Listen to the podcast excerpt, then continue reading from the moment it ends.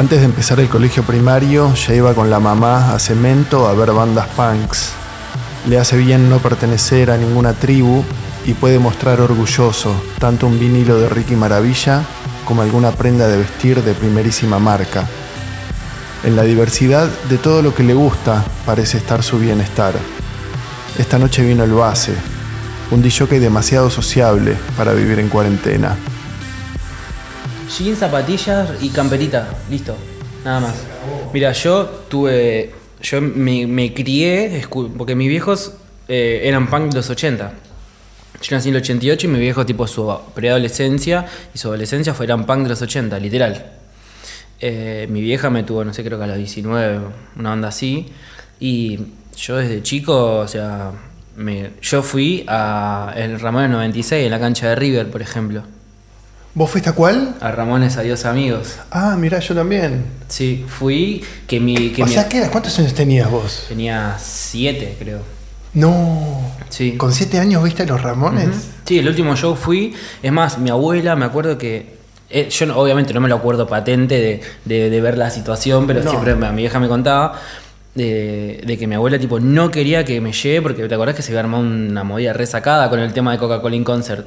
Sí, con las, con las tapitas y, Con las y tapitas las de, de entradas que, que gratis. prendieron fuego ahí y hicieron mierda a Florida. Sí, la esquina Coca-Cola de Florida y la Valle, me acuerdo. Exactamente. Y después les dieron entradas a todos igual, era como... Sí, que, que- que creo que habían ido a barracas a buscar algo así, a la boca. Sí, y les daban campo, ya les daban cualquier cosa. Sí, sí, sí, tipo, no sé, backstage te daban.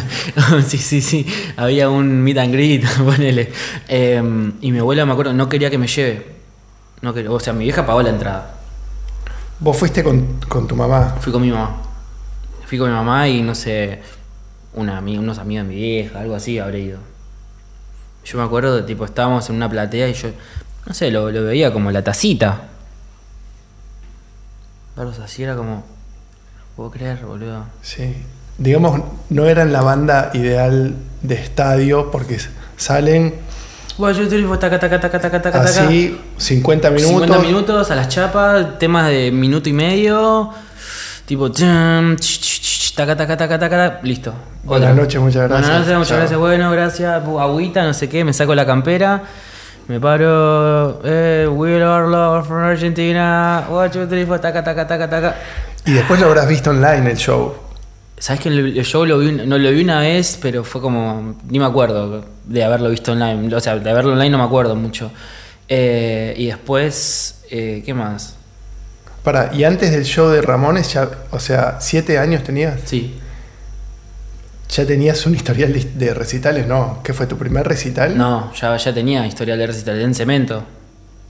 Con- o sea, tu primer recital, eh, No me acuerdo, pero yo, tipo, no sé, de los 4 o 5 años yo fui a recitales. Ponele, no sé, mi vieja era amiga de Ricardo, ponele. Ricardo, De Ricardo Espinosa. No era, no era tipo amiga de tipo de, de salir y qué sé yo, pero se veían, saludaban, tipo. se conocían. Sí, a mí me. Tipo, Sí. yo, yo vi a Flema del escenario millones de veces. Tipo Flema, doble fuerza, super uva, embajada, sin ley. Expulsados, ponele. Mucho cemento habrás curtido. Muy bocha, bien desocupado. Vamos perdiendo. y todo. Todos esos nombres optimistas que Optimista tenían los grupos punk en esa época. Sí, sí, sí, sí, sí. Eh, vitamina Q. y todas bandas, o sea, porque yo me crié con el, el pan rock, tipo, es como mi escuela. Obviamente eso era como irlo a ir a verlo acá, pero después en mi casa, qué sé yo, New York Dolls, Buzzcocks, qué sé yo, Jam 69, eh, no sé, Johnny Thunders, eh, de, ¿cómo se llama este?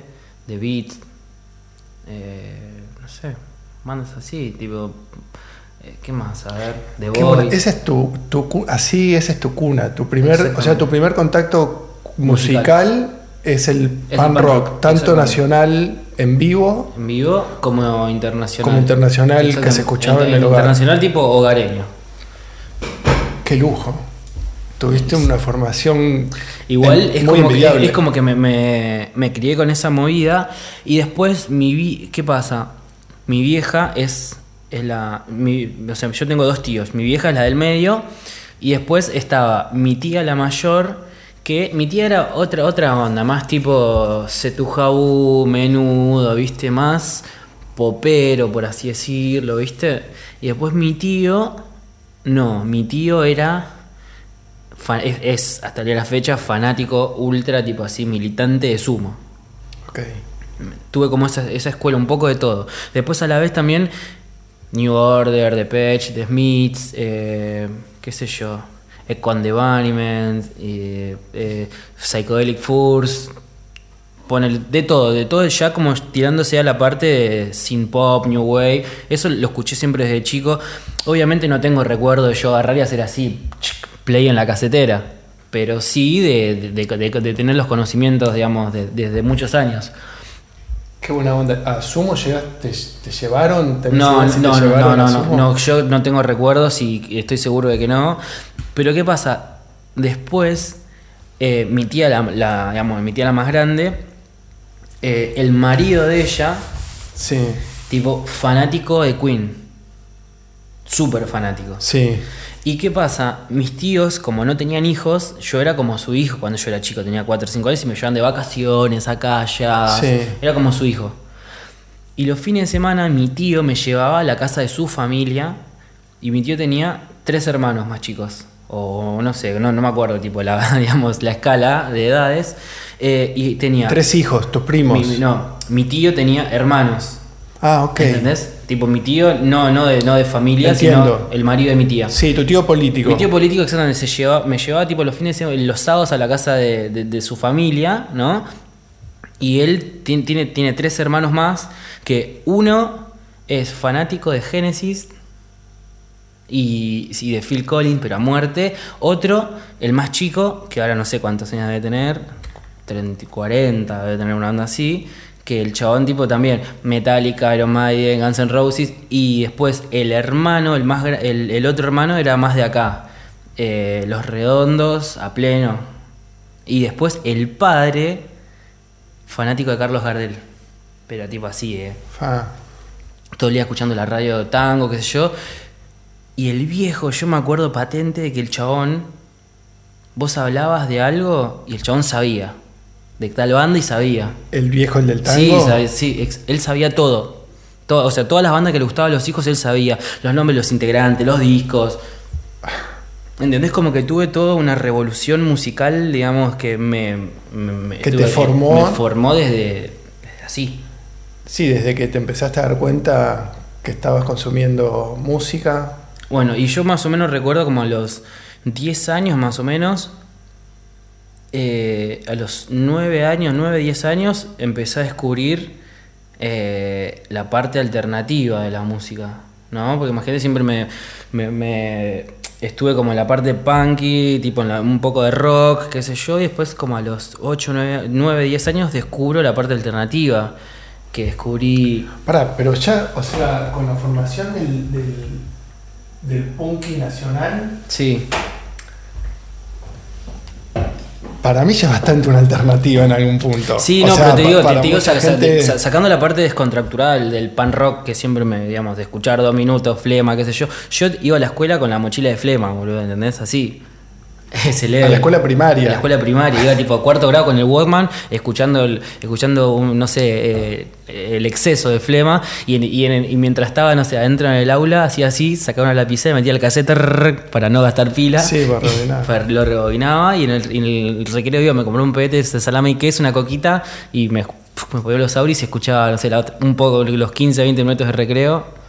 ¿En qué momento te das cuenta que lo que se consumía en tu casa de verdad, o sea, ya te gustaba a vos personalmente? Que ya decías, pon, los este, a pon los- este disco, Y a los escuchar. 7, 8 años ya, me, ya yo me daba cuenta de que yo me acuerdo que mi abuela me regaló para un, no sé, un día del niño, una movida así, un grabador chiquito que tenía una casetera, un tipo parlantito, y le tenía para ponerles pilas las grandotas, como cinco pilas, o también tipo era eléctrico, y yo tenía, yo me grababa tipo exclusivo, rock and pop, ¿entendés? Tipo, escuchaba la noche programas y grababa tipo temas, porque mm, no sé, capaz que no tenía CDs, o como tenía algunos cassettes grabados y movidas así. Sí. Después sí, eh, me, me fueron regalando y fui con- comprando, qué sé yo. Porque al principio obviamente no, no, no tenía todo a mano, no, no había YouTube, Spotify, ¿entendés? Era todo como muy locura, la cueva, ¿entendés? Eh, Lichi, eh, ¿cómo se llamaba este que estaba acá en, en la Galería Río de Janeiro? Transilvania era, una roquería, si mal no recuerdo. Esa no me acuerdo, había. Bueno, yo soy más grande, pero estaba a Churba, no, tal vez de No, chico eso no- eso no es- puede ser. Cabildo Juramento, donde ahora hay una casa de deportes y también hubo un Tower Records. El Tower Records sí me acuerdo, sí, sí, sí. Antes del Tower había una galería que se llamaba Churba, lo decían la galería Churba, que era de Churba el padre, que es arquitecto o era arquitecto, no sé si está aquí o no. Claro. Y era mm, todas roquerías, todos locales de Mirá. remeras. Y, Sí, no, y estaba de- Downtown de- Records que vendía, El vendía Tower sí me CDs. acuerdo, sí, sí me acuerdo de ir y tipo y escuchar. De escuchar los, los CDs y ver si me llevaba alguno. O no sé, de ir, no sé, con mi vieja a comprar alguna entrada para ver a alguien. Sí. Eh, pero después, bueno, como te digo, Bueno, como vos al- te empezaste grabándote de la radio de la directo. radio, sí, exactamente. Y después, no sé, me acuerdo que en la primaria yo tenía un compañero que tenía, yo tenía, no sé, 7, 8 años, 9, y los hermanos de él tenían, ponele, 15, entre 15, entre 14 y 18 tenían. Y los pibitos, tipo, ya tenían banditas punk y qué sé yo, y, los chaboncitos me, me grababan CDs. Los CDs tenían CD, me lo grababan en cassettes. Y no sé, de golpe tenía, qué sé yo, uno de Embajada Boliviana, uno de Sin Ley, tenía, no sé, uno de Dosmi, o, o yo grababa, viste que a veces en esa época las bandas tocaban en la radio y no sé, tenía un, uno que después fue como una rareza de Flema tocando un domingo a la, a la madrugada en Rock and Pop, como a las 2 de la mañana, me acuerdo, que tuvo un show como de 40 minutos, fue. Ese, ese lo grabé y lo regrabé y lo, lo re- recontra regrabé y me duró, no sé, como hasta los 15. Y después Sí. obviamente se, se deterioró toda la situación. Sí, eso pasaba. Yo grababa también de la, de la radio. Llegué a grabar de la radio. Grababa, no sé, Demonios de Tasmania, Claro. en vivo, eh, Peligrosos Gorriones, Juana la Loca, Babasónicos. Más en el programa de Juan Di Natale. Claro, exactamente, sí, bueno, como te digo, la parte alternativa que conocí como a los 8, entre los 8 y los 10 más o menos, fue eso. Juana la Loca, Babasónicos, Martes Menta, O sea, Siete a- Delfines, ¿entendés? A los 8 o 9 años decís, bueno, esto es muy conservador, necesito algo distinto y ahí ingresás al, al costado, al perfil más alternativo de Exactamente, de la de música. golpe cono- conocí, conocí Sonic Youth, Smashing Punkies, eh, no sé, banditas así de esa época, ¿no? Después lo de acá, lo que, lo que a mí siempre me gustó, por ejemplo, fue Demonio de Tasmania y Juana la Loca. A los 9. A los nueve yo me lo descubrí y dije, esto me gusta, así. O sea, lo que a mí me pasó a los 17, a vos te pasó a los A mí me 9. pasó a los nueve, exactamente. Qué increíble, qué buena Sí, onda. por eso digo, eh, tenía como. Siempre tenía, no, tengo lo, digo como muy afilado, ¿entendés? Y después nada, como a los 12, 14, conocí la música electrónica. En realidad ya estaba como. Conocía, pero era como que no le daba mucha bola, ¿viste? Pero nada, como es cuando mi cabeza hizo como un giro de 90 grados mirando para, en vez de seguir a las bandas desde, de- de la infancia, de golpe hago así, esa alternativa fue como, wow, ¿Crees que al descubrir ese perfil más alternativo del rock fue como, bueno, necesitar tu propia escena personal de... Bueno, igual nada, estamos hablando de un niño de 9 años. Sí, bueno, yo me acuerdo, eh, después obviamente, no sé, conocí Fan People, Eterna Inocencia, Loquero, Cuxify. Y hacia después de ahí me di cuenta por un primo de mi vieja que vivía en La Plata, que era también un teenager en esa época, que era fanático de Fan People, me llevó cuando yo cumplí 10 años al Mocambo de Aedo a ver a Fan People. Es que yo me quedé como, ¿qué? Esto es. claro, imagínate de golpe, no sé, estar siempre en cemento, verlo, no sé, del escenario o de la parte de atrás, viste que había como unas gradas, siempre sentados ahí, como viendo, viste, qué sé yo. De golpe estar ahí en- viendo cómo se mataban y se mataban, tipo pila de gente, headwalking, mosh, qué sé yo. Y no, eso no era lo que yo estaba acostumbrado a ver. En un lugar así, ¿entendés? Era como, wow. El conurbano. El conurbano, exactamente, el conurbano. sí, sí, sí. Así que nada, y ahí, o sea, como que empecé como a, a, a- a abrirme para, para todos tipos de ámbitos musicales. ¿Hay cuántos años? Y ahí ya tenía 10, 10, 11 tenía. Ahí ya empecé a descubrir todo. Después ya estaba todo el día mirando MTV, eh, escuchaba, no sé, eh, a, Di Natale, lo escuchaba a Bobby Flores. Era como que me, me remetía. Y en tu casa te lo te estimulaban para que siguieras desarrollando tu perfil musical, imagino. Como Sí, sí, o sea, digamos, mi vieja como que de golpe yo escuchaba algo y le decía, che, mamá, ¿esto lo escuchaste? Sí, mirá, este es tal, porque, no sé, antes tocaba en tal banda, o a veces, mira, en esa época, tipo, está... O sea, mi vieja siempre me, me tiró como la, la, la info, ¿entendés? Me bajó la línea, por- porque no, mi vieja fue como mi Google musical, ¿entendés? cuando vos le marcabas algo que te gustaba, ella te decía, ah, sí, este es tal, Sí, que tocaba tal. O capaz que, no sé, ella escuchaba escuchando algo y yo le preguntaba y yo le decía, bueno, quiero escuchar otro tema, a ver si estaba, porque este me gusta, pero no sé si me gusta otro. Claro. ¿Me entendés? Y era así, y de golpe, no sé, qué sé yo, escuchaba The Smiths y capaz que me gustaban uno o dos temas. Pero después yo solo me sentaba y, no sé, le ponía, le ponía play a un vinilo y me, y me sentaba toda la tarde así, escuchando todo el disco, lo daba vuelta y, de golpe, no sé, me sentaba en el patio y analizaba si me gustaba realmente. Y después le decía, era, era como un desafío para mí, yo siempre lo tomé, ¿no? Porque quería como sorprender, siempre quería sorprender con el tema musical, ¿entendés? Porque yo me daba cuenta que mis compañeros de la, de la primaria eran como, no sé, re de las figuritas y la Play y qué sé yo, el Sega. Y yo estaba re en otra. No, evidente, ya estabas en otra desde, desde el hogar, desde... Desde lo- sí, desde el día cero, por así decirlo. El tema es que yo siempre me relacioné con gente más grande. Nunca me gustó juntarme mucho con gente de mi edad. Es que ya tenías una información cultural que no tenías con quién compartirla más que con tu familia, parece. O con- Exactamente. O con, sí. gente más grande. Total, yo creo que en mi familia fue como mi, mi círculo de amistad, por así decirlo, ¿no? Mi vieja, mi vieja es como- siempre fue como mi mejor amiga y me crió y me educó musicalmente, ¿entendés? Como cosas que le pasan a pocos, por así decirlo, ¿no? Es como... No, yo conozco muy poca gente que tiene data musical desde muy chico. Sí. Eh, y, a- y hasta el día de la fecha yo sigo investigando, sigo escuchando de todo, ¿entendés? Es como que en mi casa, hoy por ejemplo, me puse Los chicos quieren rock.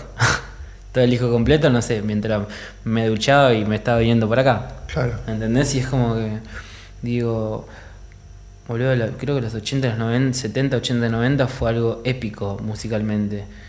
Del, creo que del 2000 para adelante hizo así todos los géneros. Y vos, o sea, pese a ser como más joven que yo, o sea, tenés como una visión más, a- más de un adulto. Sí, que alguien, digamos, de, de la edad actual, ¿no? Como que capaz que si yo me hubiera guiado por lo que por la edad que tenía, andás a ver qué estaría escuchando. Claro. Estaría escuchando Jordi, tipo, no, no sé, eh, los Hanson, ¿entendés? Era como la música que escuchaban los, los chicos, quizás.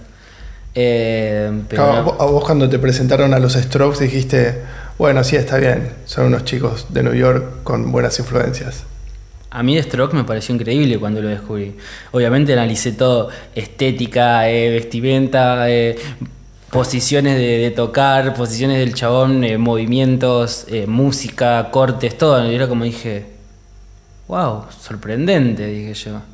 Imagínate que parecían, vos veías el video, no sé, Last Night, y parecía que estabas viendo un video de los 70. Sí, fue una, una buena bocanada de, de oxígeno y de vuelta, por lo menos del, de cierto rock a los medios masivos de comunicación, ¿no? Porque Sí, estaban porque- saturados de, de De pop y de, no sé, de bandas medias raras, sí, ¿no? todos Sí, chicos. lo- la- la- las bandas tipo de, de los, de los teenagers, de esos rubiecitos con corios y Sí, saturó. saturó todo eso, el- sí, los medios saturaron y de golpe apareció esto como que hizo, a ver, permiso, dijeron los pibes, ahora nos toca a nosotros. Y la gente lo reavaló, porque capaz que la gente estaba todo como, como tan, no sé, con la cabeza tan llena de esa info, que necesitaba como un respiro y lo, y lo primero, el, el primer salvavidas que aparecía lo iba a agarrar. Sí, bueno, con el grunge pasó un poco de eso también Sí. en los 90, porque Sí, a mí particularmente el grunge nunca le di mucha bola, pero sí, es como que sucedió eso lo que vos decís. sí, industrialmente pasó, porque me acuerdo que siempre le, le adjudican a Nirvana que sacó del puesto número uno a Michael Jackson y a, y a Wendy Houston. Whitney Houston, claro. Y apareció Smell Like Spirit y los voló hacia el toque. Es como Per- que la, la misma industria estaba necesitando hacer carne picada a, a un nuevo género o algo así. Claro. Y estos le, Eh, le vinieron perfecto. Sí, la verdad es que, no sé, Nirvana lo, lo escuché obviamente. Tuve un par de discos cuando era chico que, no sé, iba al Carrefour y me compré Inútero, ponele, que me salió 8 pesos. ponele. Em, que hasta me acuerdo que yo me lo quise robar. tipo, le arranqué el precinto y, y le dije a mi mamá, yo me voy a llevar este disco, no lo quiero pagar. Y me dijo, no, lo vas a pagar, me dijo. Eh, y después, no sé, por ejemplo, lo que me gustaba, pero no me volaba la cabeza, pero era Green Day, por ejemplo. Que era como fresco. Era fresco para la época. Eh, tenían, digamos, como las técnicas y la línea musical, pero era como muy fresco para mi gusto. Lo veía como muy, muy brilloso. Como muy optimista, era un punk, un punk muy optimista, ¿no? En algún punto, esa cosa universitaria. Sí, que nosotros no tenemos esa cultura punk. Tenemos Era como muy, una muy cultura. universitaria, ¿entendés? De, de banditas de garage, que con el collar de bolitas, la camisa a cuadros, eh, la vestimenta era como muy forzada, ¿no? Como que muy buscada, tipo, me pongo, las combinaciones eran como muy objetivas. Sí, como un punk con muchos recursos. Sí, Eh. punk para nenes bien. Sí, exacto. Eh, Así sería, creo que, creo, creo que esa sería la definición. Sí, a mí me gustó. Me acuerdo que. Sí, Dookie creo que fue lo primero que escuché. y Después fui para atrás con dos discos de Green Day, que tenía dos anteriores. Y ahí ya. Ahí cerré. Los vi en el Parque Sarmiento en los 90 Ujú. y no terminé de engancharme con, con eso. No, igual que, no sé, por ejemplo, The Offspring tampoco me pareció algo Tampoco, interesante. no, Era sí. como. mm, Si no éramos target. Para, y vos descubrís el. como el rock, nuevo rock argentino o rock alternativo. ¿Y cómo sigue? O sea, eso con los nueve años era. Sí, exactamente. Y después nada, como te digo, eh, sí, empecé, a- descubrir, a escuchar. Eh, obviamente que mi, mi fuente de información siempre fue el suplemento sí. En mi casa no se compraba el diario, pero se compraba los viernes porque venía el suplemento sí. Y yo ahí sacaba toda la info, los shows, sacaba la data, sacaba una entrevista, sacaba, qué sé yo, un próximo disco de alguna banda. Y era como, wow. Y después de ahí, no sé, empecé a escuchar Fan People, Eterna Inocencia, qué sé yo, banditas así. Y después descubro la música electrónica, pero era como que ¿Cómo le descubrís? eh, con un video de Fatboy Slim había sido. No recuerdo justamente cuál había sido, pero también fue ahí 2000 más o menos. 2000, 2001 empecé- lo descubrí. Sí, mirando, haciendo tipo zapping nocturno en MTV. Y dije, ah, mira qué bueno esto. Después empecé a ver... eh, Como que fue primero más visual, tal vez. más visual, exacto, viste, porque eran los videos eran como muy sacados para la época. Eh, sí, Fatboy Slim, eh, no sé, Prodigy, cosas así, empecé como a, a descubrir. Y dije, ah, está bueno esto. Pero no me terminaba de convencer al 100%. Después. Y eh, seguimos hablando de vos con, con qué edad ahí. y yo ya tenía ahí 14, 12, ca- sí, 13, 14 tenía ya. Cuando yo empe- empecé como... Yo lo, lo conocía hace rato, pero era algo como que no- lo veía y hacía tac y cambiaba. Sí, tenías. Bueno, eras muy. Eras un niño, pero. ¿Tenías como algún tipo de prejuicio con la música electrónica? ¿Cómo No, la, no, cómo la percibías? ¿O simplemente.? No, no, era, era como que al capaz que, no sé, tenía 11, 12 y, y veía algún video de algo en, no sé, en la tele y hacía tiki y lo pasaba, ¿entendés? Y después volvía para atrás y capaz que había, qué sé yo, te ponía uno de Beastie Boys y lo dejaba. Con el pasar del tiempo, ya cuando tenía 14 años, a ver, con el- sí, 2002, 2003, 2003. 2003 me llevan a mi, a mi primer fiesta electrónica que tenía, en 2003, eh, 15. Sí, 15 tenía. ¿Alguna rave? Sí, la famosa fiesta garage. Ok. eh, que la hacían en garages de acá en, en Capital. Eh, y nada, tocaba Bad Boy Orange, Fabián de la Mónica, JP Galia. Y fue como, bueno, ahí ya empecé a descubrir la noche pesadamente. Y dije, esto me encanta. Esto me encanta, no están haciendo pogo, están todos bailando. Está todo bien, no hay piñas. Festejando al DJ, suena re fuerte. Está todo bien. Eh, y ahí como que empecé a ir, empecé, empecé a investigar obviamente, como todo. Y nada, de golpe empecé a ir a Pachá, a Buenos Aires New, a Bahrein. A los 15. Ujú, 15, 16 ya, ya estaba ahí, en el ruedo. ¿Te dejaban entrar sin problemas? Había. Sí, ex- ex- es más, en el 2000, eh, 2003 o 2004 fue. No me acuerdo. 2003 creo que fue. Vi a Chemical Brothers en Pachá por 12 pesos. lluvia. Qué lluvia. Sí. Tremenda. Después tuve, Tremendo. tuve faringitis, me acuerdo, una semana, fiebre. Pero bueno, vi los Chemical Brothers. Sí. Em, Que dijeron, se fueron, vamos a secar el set Sí. y continuamos. Exactamente, sí. Es más, eh, yo tengo un amigo que esto me lo contó hace poco, que el chabón es manager tour y movidas así, y me dijo, boludo, tipo, estábamos con Ferry Corsten y no me acuerdo, que Justin Robertson, creo, tipo, secando discos con un, con un secador de pelo, porque se inundó todo. Eh, y nada, después, al- en el 2005, fui a mi primera Greenfield, Ahí tenías. 17, que entré con un documento trucho. ¿Eso fue en San Isidro Mm, o no? no, creo que fue en Costanera. Ok. No, no, no, no recuerdo. Y ahí sí, más exigentes te pidieron documento y tenías uno trucho. Tenía uno trucho que en, en esa época, la verdad que estaba el de librito, Sí. que yo me había encontrado un documento en el tren, me acuerdo, me lo guardé de, un, de alguien que tenía, no sé, 19, 20, y agarré, corté con un cúter mi foto, le puse la mía, le, le pegué una cinta, me pinté el dedo con una lapicera, le hice la huella, o sea, hice toda una, una situación para poder entrar, y fue como, ¿qué? ¿A dónde estoy? Épico. Épico. Y no sé, me acuerdo que creo que tocó Carcox y alguien más. Sí, yo fui la primera, después no, no volví a ir a, a- a otras. Eh, y después nada, ya empecé.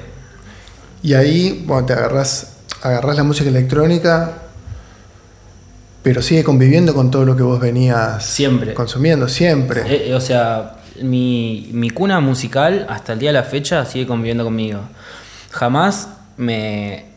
Esto si- si- siempre cuando me lo pregunto, cuando no sé, la gente me lo pregunta, es como que jamás tuve un ni un, est- un estilo de vestimenta, ni un estilo definido de soy punky, soy straight edge, soy alternativo, soy grunge, soy algo.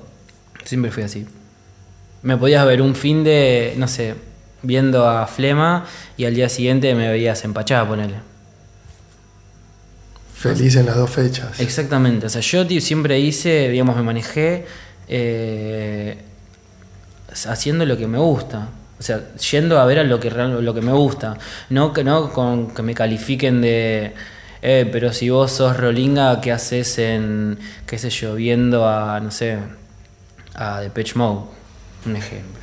Y a nivel amistades, porque eso a lo mejor te juega en contra, ¿no? Y a nivel no pertenecer a, a una A- tribu a un- a una tribu específica, cual, eh. porque vas a ser rolinga para los punks y punks para y punk para los rolingas. ¿Es a dónde Eh, voy? er- Era como que.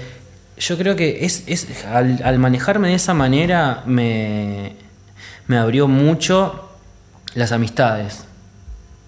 Como que siempre caí bien en todos lados, ¿entendés? Al tener tanta data musical y poder hablar de algo, no era que, qué sé yo, iba a ver, no sé, a villanos y, y, lo- y- y no podía hablar de otras bandas, ponele, con la, con la gente que iba a ver a villanos.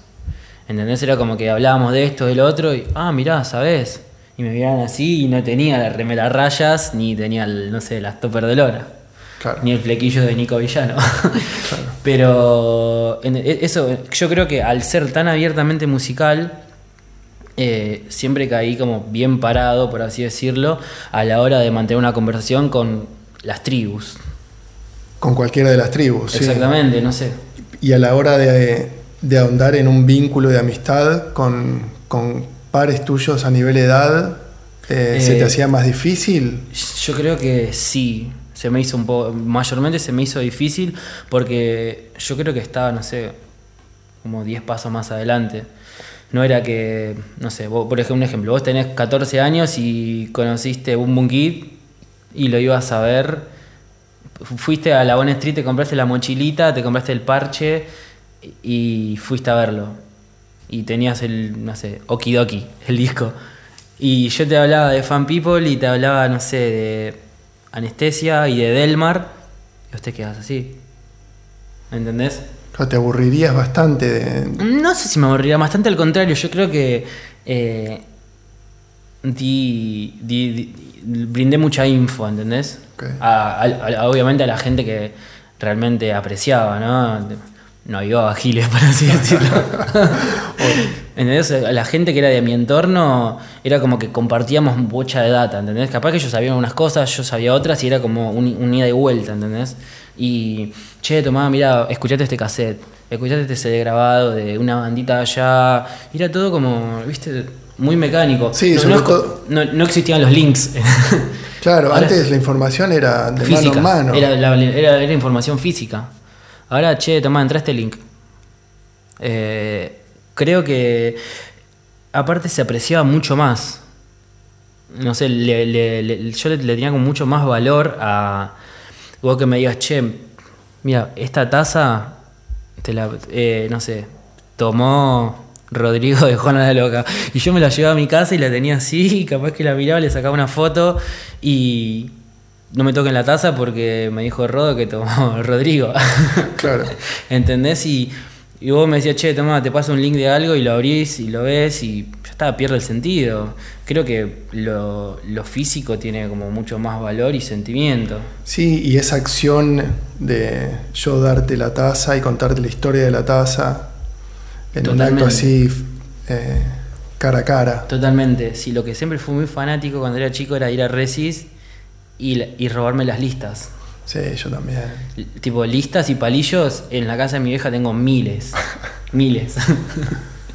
listas y palillos tengo muchísimas. ¿Tenés alguna lista o algún elemento así, souvenir de Resi favorito? Eh, sí, tengo la lista de los New York Dolls en el teatro de colegiales.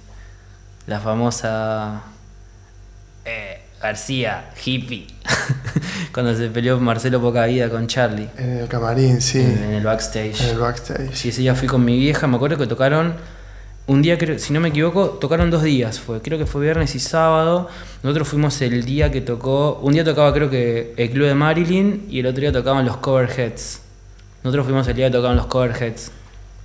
Yo no me acuerdo, yo fui a uno, pero eh, llegué a ir justo para, para los Dolls. Sí. De hecho. Eh, bueno, yo tipo el- habremos visto, no sé, media hora a los Coverheads, que era como... Hicieron, me acuerdo que hicieron un cover de Poison. Nada que ver. Eh, y fue los New York Dolls y no sé, yo tenía 18, creo que tenía ya 19. Y me tiré así de mosh, qué sé yo, caí. El chabón como que me, viste que te llevan, viste, los seguros siempre como para sacarte al, al costadito. Y el, lo hago así, me pegué un salto, hice así, casé la lista y me tiré. Mientras ellos seguían tocando. Sí, exactamente, en la mi- tres cuartos de show, hice así, track, capturé la lista, me subí en un segundo así, tipo... O sea, le robaste la lista a uno que la estaba usando en ese momento y tal vez le faltaban algunos Y le temas. faltaban algunos temas. Y me tiré, así. Me acuerdo que una vez en la trastienda, eh, una época que Boom Boom Kid hacía show matiné. Hacía un show, ponerle a las 6 de la tarde y a las 9 de la noche hacía otro. Y me acuerdo que una vez le robé la lista a Necro y Necro me, me empezó a buscar, boludo, para que le devuelva la lista porque no había terminado el show. Se le hizo un bollo y le dije, toma, métela en el culo. Salió y dijo, che, ¿quién tiene Sí, la loco, lista? no, che, loco, eh, devolvé la lista, no sé qué, que todavía no terminó el show, después llévatela, no sé qué. Dale, dejate de joder, le decía yo. Devolvémela, por favor, me decía, vamos, toma, métela en el culo. Y fui, me acuerdo me fui atrás y me quedé así. Cuando tocaron los Beastie Boys en, en obras, en- ahí va. uno se tiró pero no sé si era el percusionista, eh, y le sacaron una zapatilla. Y salió un plomo, o salió uno que hablaba en español y dijo, por favor, necesito que le devuelvan la zapatilla. Se ve que era una super llanta, súper exclusiva. Claro. Y hasta que no la devolvieron, el show no continuó. Wow. Yo tuve el honor de verlos en el BUE. Me acuerdo que tocaron un viernes y sábado, un día tocó Daft Punk y otro día tocaron los Beastie. Qué bien. Fue, digamos, prácticamente, no sé, creo que un año antes, dos años antes de, de, de la muerte de uno de los integrantes. Y mm, que estamos en 14 años y ya estás eh, bailando música electrónica en, En Pachá. en Pachá. Sí. bueno, 16, 15, Dieci- 16. Sí, 16 más o menos por ahí. Y ahí te quedás con la escena electrónica. Sí, después Medio para siempre. Tuve, tuve una época que curtí mucho hardcore también. Eh, iba a ver banditas tipo Stray Age y qué sé yo. Nunca fui a Stray Age, obviamente. Eh, pero tuve ahí un poco de relación con bastante gente de ese entorno. Eh, era muy fana de una banda que se llama Nueva Ética. Y después de Vieja Escuela también. Y nada, generamos un vínculo que hay como de medio de amistad, qué sé yo. Y después dije, vi como mu- mu- mucha gente media turbia en el sentido de que puterío, quilombo. Entonces dije, "Uh, esto no, no me cabe, chau. Como mucha novela ahí. Mucha novela entre todos, porque obviamente viste que como que una escena se conocen entre todos prácticamente. Y era como que no, que aquel dijo, que aquel no dijo, que ya, ya empezaban Fotolog, MySpace. Y era como que se bardeaban, viste, era como, uno, esto es un embole. Estuvo, prefiero escucharlo en mi casa. Claro. Eh, y nada, me quedé con la música electrónica. Después sí, iba a ver a recitales, pero ya era como que iba de espectador. ¿Viste? Como iba a ver, no sé, qué sé yo, iba a ver a Sin Ley, ponele, y estaba en un costadito, ya no me metía al pogo, ni ya tenía 18, y- sí, no, ya tenía 19, 20, ponele. Hasta el día de la fecha sigo yendo a recitales, pero ya voy como de espectador, ¿viste? Ya pasé la de volver a mi casa con un- la rodilla así porque me dieron una patada. Sí. Ya está, la hice y me encantó. La hiciste, la super hiciste La y. sub con mayúscula. Mal. sí, sí, sí. Eh, Y re jovencito. Y paralelamente también seguía yendo a fiestas electrónicas. Sí, ya, igual estaba como, ya está como más metido en la música electrónica. Creo que desde el dos- mm, mi cabeza hizo un clic desde el 2006 al 2008. Esa etapa de dos años, eh, creo que prendí la mecha fuerte en la música electrónica. Tanto de, o sea, de investigación como de, de ir a ver a DJs. Eso se lo adjudicás a, a la edad. Sí, a la edad, sí, yo creo que a la edad, porque obviamente no voy a, qué sé yo, era como, no sé, un ejemplo, me gustan los Sex Pistols, pero no voy a estar escuchando 40 años los Sex Pistols todos los días, ¿entendés? O sea, necesito otra data, o sea, si no, creo que voy a ser ese típico viejo que, vos no sabes nada, pendejo. Sí, no es insoportable. Inso- un- un- voy a ser un viejo borracho insoportable. Está bueno investigar y, y Sí. volver a. Y sí, entender sí, sí, la siem- obra de siem- la siem- gente, siempre, pero- Siempre teniendo, o sea, siendo fiel a tus convicciones de las raíces musicales, ¿no? Eh, y tener la cabeza abierta a escuchar de todo, no sé. Hay, viste que hay gente que, por ejemplo, obviamente no lo juzgo ni nada, pero viste que hay gente que dice, oh, no, la cumbia es una mierda, eh, el- los rolingas son una mierda, el reggae es una mierda, estos rastas hijo de puta. Y es como, boludo, ¿qué te joden? Hmm. ¿Te hacen algo? O sea, no lo escuches. Claro, exacto. ¿Entendés? O sea, creo que están en- haciendo su arte a, a su manera y son, digamos, el eh, las líneas que le gusta a cada uno. Sí, antes se marcaba eso. Sí, este- mucho. an- antes Yo estaba no sé si muy, es porque. muy, muy separado, ¿viste? Muy separado. de golpe, no sé. Se está desdibujando, ¿no? Sí, O es que. Yo creo que ya se desdibujó hace se muchísimo, se, des- descontracturó hace muchísimo. No sé, capaz que, no sé, ibas a, qué sé yo, a CBGB y tocaba, no sé, eh, Flemita y capaz que, no sé, a 3, 4 cuadras tocaba, no sé, Tren Loco y de golpe se pasaba, se cruzaban los punk y con los heavy y se recagan a palo, ¿entendés? O sea, ¿por qué? Es como, no sé, como el fútbol también, ¿no? Sí. Como que de golpe pasa un, un equipo y vos pasaste con la camiseta de otro y ya te están cagando a piedrazos. Claro, era más futbolero. Sí, más de, de, de copar su tribu, ¿no? Como tipo, acá estamos nosotros y somos nosotros y somos nosotros. Y con el otro está todo mal. Porque sí. Porque sí. Capaz que te sentaste y te tomaste una birra y el chabón tipo es una masa. Sí. Y, es- Es te- súper- y te llevas mejor que el que te acompañó toda la vida con la Sí. misma bandera. ¿viste? Sí, y que, lo, y que vos tipo le tuviste que bancar el bondi, la porción de pizza y la birrita. Y el otro vino y te dijo, che, loco, estamos hablando de esto. Y capaz que tienes, tiene su, su vestimenta, su remera de bandita favorita y qué sé yo, que lo sigue a todos lados, pero capaz que le gusta la banda que a vos te gusta también. Sí. Che, Ah. y ese click que decís en el 2006, 2008, 2008? que es ahí te empezás como a interiorizar. Sí, exactamente, muchísimo la música electrónica. Empecé tipo a, a descubrir géneros, me, me empecé a dar cuenta de cuáles eran los géneros que me gustaban, porque obviamente al principio la música electrónica sonaba como toda igual. Después cuando te empezás a profundizar te das cuenta que hay miles de géneros y empezás a decir, bueno, este es el que me cabe, este no me gusta, este más o menos, este sí, este no. Eh, pero en el, 2000, el 2006-2008 mi cabeza hizo como, wow, esto es lo que me gusta.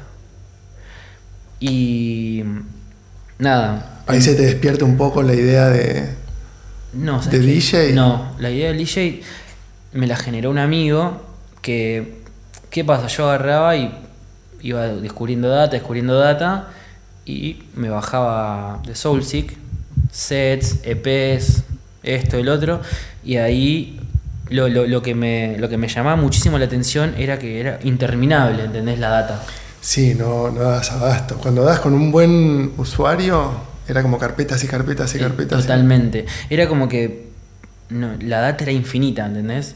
Infinita porque de golpe capaz que nos escuchabas un set y descubrías cinco géneros más.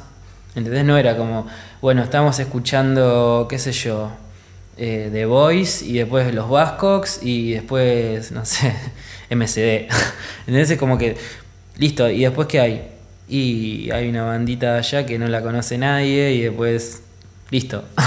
¿Entendés? Acá era como ta, ta, ta, ta, ta, ta, ta, uno atrás de otro. Listas, listas, listas, nombres. Y de golpe copiando es el nombre de ese DJ y buscando y de golpe te bajaba y te salió un remix de otro y era como algo de nunca terminar. Y eso fue lo que dije, wow, me encanta.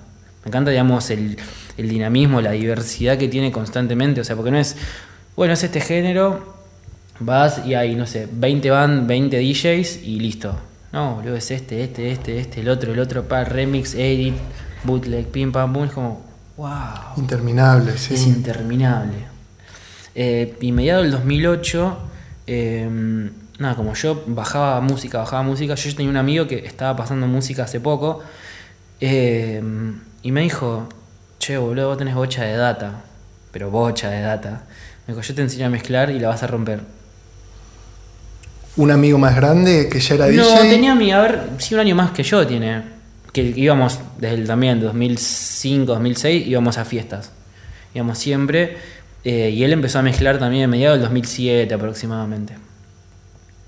Y me dijo, boludo, yo te iba, te iba a enseñar a mezclar y la vas a romper.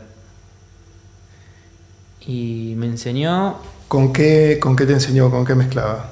con compacteras, con unas Denon 4500, las que tenés que apretar el dedito. Y estuve, me enseñó en la casa, después me las llevé a mi casa una semana las compacteras. Me, 12 CDs tenía grabado únicamente con 5 temas de, de cada lado. Y estaba tipo ahí, taca, taca, taca, taca. Y él vino, obviamente la semana vino así como a, orientarme un poco. Y, me dijo, y después, no sé, como a lo- los 10 días de práctica, de una semana y 10 días, nos juntamos en su casa a tomar unas birras, qué sé yo. Y me dijo, boludo, ya está. Ya, le, ya, le- ya la sacaste, me dijo. Quedó ahí, viste, yo quedé como, sé, como misión cumplida. Pues no, no, no fue una inquietud que te nació, sino como una sugerencia de tu amigo. Como con la data que vos tenés, tenés que empezar a mezclar que la vas a romper. Totalmente. Y en ese proceso de primer Sí. acercamiento, vos, vos dijiste, ah, pará, esto está bueno, o fue como, Ah, ah, no, no, listo, no, fue, como un, po- un poco de adrenalina a la vez, porque dije, ah, boludo, no era tan difícil. ¿Entendés? O sea, ¿qué pasa? Al yo, él me, esto, me lo, esto me lo explicó, él me dijo él, boludo, ¿sabes por qué le sacaste la data muy rápido? Porque vos eh, tenés como el oído súper entrenado eh, al escuchar sets y las mezclas.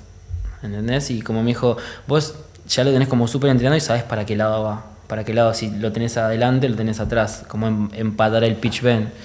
Eh, y nada, una semana, 10 días y saqué la info de una. Y él me dijo, boludo, ya está. Sacaste la data, quedó ahí. Yo que dije, wow, sentí como que me dieron un diploma cuando me dijo, me está mezclando bien. Obviamente tenía un montón de cosas que eran para mejorar, que eso con las técnicas, con el tiempo se fue puliendo, ¿no? Pero digamos, la, lo básico, el ABC ya, lo- ya lo sabía. En días. Exactamente, en días. Capaz que, no sé, hay, viste que hay gente que en la, y en esa época no había escuela de DJs. No. Ahora tenés cursos online, tenés cursos presenciales, eh, workshops y demás, talleres y demás. Y fue como, nada, como cuando hubo alguien, un amigo le enseña a tocar la batería, la guitarra. Lo aprendí, lo aprendí así y a, las, a, lo- a los 15 días aproximadamente me dijo, che, ¿cómo estás para tocar? A los 15 días. Y hacía un mes que, 20 días, un mes que habían, que ya tipo ya estaba afiladísimo. Me dijo, ¿cómo estás para tocar? ¿Querés tocar en una fiesta que voy a hacer en Niceto Club? Y en esa época a lo mejor vos, o sea, ¿cómo te armaste el set con, con CDs grabados, tal vez? Conseguís grabados, exactamente. En una fiesta en Niceto Club. Y, Y la verdad es que tuve un ataque de pánico. y sí, Igual hice el warm-up, como, pero... como lo más normal que te pudo haber pasado, mínimo. Sí, porque no es que. Obviamente, entonces, en todo ese lapso hicimos una, una, dos o tres fiestitas en una casa que fue todo como súper relajado. Pero imagínate lo que fue por tipo pisar por primera vez una cabina. Y no es que fui a un barcito, ¿entendés? Que estaban todos mis amigos y un par más. Que me podía mandar un, un error que iba a pasar desapercibido. No, acá, acá estaba como. No sé, sentía tipo que me. francotiradores, ¿entendés? Eh, Imagínate que me tomé una botellita de agua en todo el set. Ni una birra me tomé. Eh, y nada, cuando terminé de tocar, me acuerdo que toqué de 12 de la noche a 1 y media de la mañana. Y tipo de 12 y media a 1 y media, el lugar estaba, ya estaba semi lleno. Porque en ese, viste que en ese- antes la gente iba temprano a los boliches. Eh, porque no sé, capaz que hasta la 1 en- se entraba gratis o 12 y media. Y nada, fue. Fue como que terminé de tocar, salí de la, bajé de la cabina, que yo fui a la parte del back. Y me empezó a temblar el cuerpo. Como que estaba tan tenso, como que de golpe me, me dije, wow, misión cumplida. Y me relajé y fue como que quedé así. no lo voy a creer, aparte, nada, el, eh, el sonido, la presión de la gente, todo, yo pensaba que todo el mundo me estaba mirando, ¿entendés? Pero no, nadie me estaba mirando. ¿Ahí cuántos años tenías? Eh, a ver, esto fue 2008 y tenía 20 años. Sí, tenía 20 años. Como tu primer gran debut fue ese. Exactamente. Y ahí empecé, tipo, en barcitos, acá, allá. De, de golpe, no sé, fui a tocar a Mar del Plata. Y ahí empecé, en todo el circo este. Fa. Che, vamos a recargar esto. Dale. Me gusta también. Fui a ver, no me gusta mucho Pablo Lescano, sé como lo... No soy fanático, pero lo respeto demasiado porque es un capo. Musicalmente es como que... Chabón, imagínate que hace como 20 años que está y sigue vigente, como el primer día. No, no- en ningún momento se deterioró, sí, obviamente más allá de los excesos y todo lo que, lo que tuve que pasar, obviamente, porque creo que tanto, tanto despegue, ¿no? Te- yo creo que llega un momento que tenés que hacer como un reviente para bajar y volver a despegar de nuevo. Sí pudo volver, ¿no? De ese... Muchos la quedan. No, no, no es que hizo así, pum, chocó contra esto, cayó, listo, nos vemos, palito. ¿Quién sigue? o sea, el chabón tipo fue, chocó, bajó, hizo así y cuando estaba por chocar no hizo así, lo esquivó y, y sigue. Exacto. ¿Entendés? Eh, Debe ser un gran productor también, ¿no? Sí, totalmente. Yo vi un par de documentales sobre él y me parece excelente, tipo, escapo. Chabón escapo. Eh, te agarra el Ableton y te lo da vuelta en un segundo, te dice un tema en, en un minuto. te dice una base eh, y nada, el chabón tipo la tiene muy clara. ¿Lo fuiste a ver? Muchas veces. Tipo, fui a verlo a Luna Par un par de veces también. En Niceto Club, en Groove. Me parece excelente lo que hace el chabón. Obviamente es como. O sea, si vas a ver. Creo que si vas a ver, no sé, un ejemplo, Damas Gratis, lo vas a ver a él. Lo demás es relleno. Capaz que si pones una pista Sí. y, lo, y está él solo, y, Comprás. y- y le pones la luz al solo, tipo, lo vas a ver a él, porque es algo increíble lo que hace en vivo el chabón. O sea, vos lo ves y hace todo de memoria, Sí. ¿entendés? Y, y ves los cortes, los cambios, los punteos, todo lo que hace y decís, wow, no lo podés creer que lo hace aquel. Que no es que un, un sonido lo hace aquel, otro voz y el otro el otro. No, tipo, todo sale de ahí, de, del su Roland. Y eso es lo que me, me parece algo de otro planeta que pocos lo hacen y mm, creo que no hay nadie que, lo que esté en el nivel de él, ¿no? Mucha, una carrera muy. bastante larga, ¿o no? Como ahí. Sí, igual él está de hace mucho tiempo ya. Aparte de- desde que tiene la banda de él, ¿no? La banda oficial. Ya estaba como productor de otras bandas anteriormente. ¿La banda de él desapareció en algún momento? ¿O, desde que apareció Damas Gratis nunca, nunca desapareció? ¿Siempre estuvo? Siempre estuvo.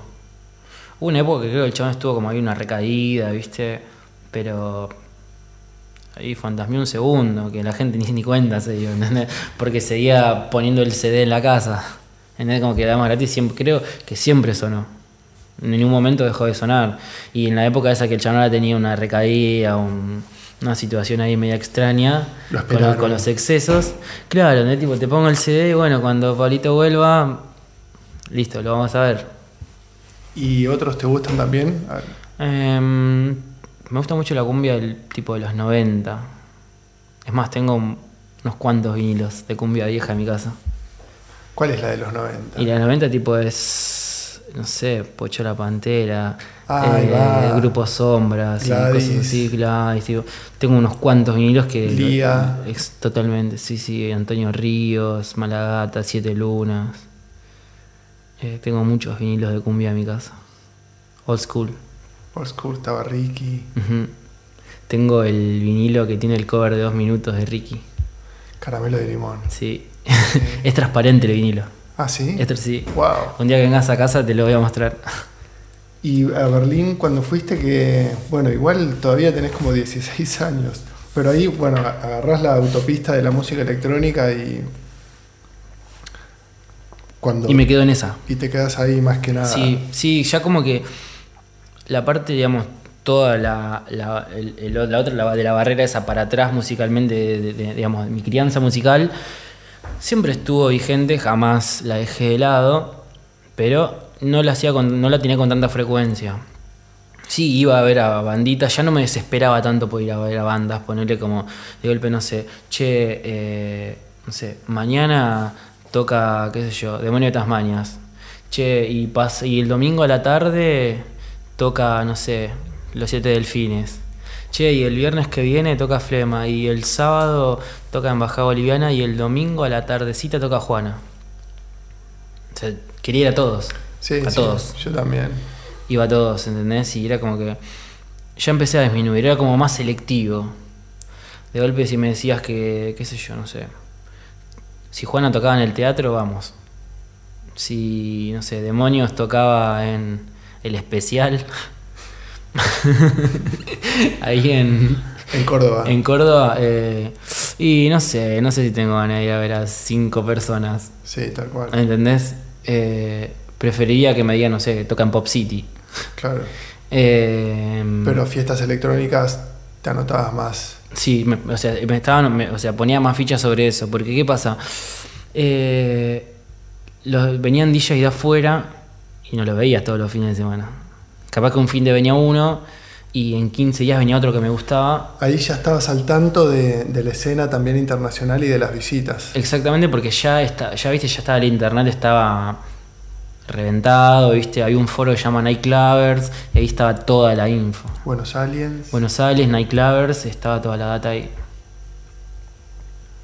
Y así viste a varios. Y así, mm, sí, el, el fin de que viene toca tal en Cocoliche, toca el otro en Buenos Aires New, toca el otro en Niceto Club, en Bahrein, bla.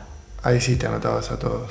Sí, estaba, por eso te digo, capaz que no sé, un ejemplo, no sé, mañana tocaba X DJ en Cocoliche, joya, buenísimo, vamos a verlo. El fin de, y el fin de que viene queda, no, mira, toca este, toca aquel, mm, no. Che, pero toca, no sé, Entre Ríos en tal lugar. Bueno, ahora Entre Ríos tomo unas birras. Y si no tocaba ninguno especial, ibas a algún lugar siempre. O sea, ibas Mm. siempre al mismo boliche a bailar, tipo todos los fines de semana pachada. Y a veces, así, o- y a- según, sí, capaz que a veces no me gustaba tanto, porque hacíamos alguna movida de amigos, ¿viste? O hacíamos una girita por ahí en algún lado.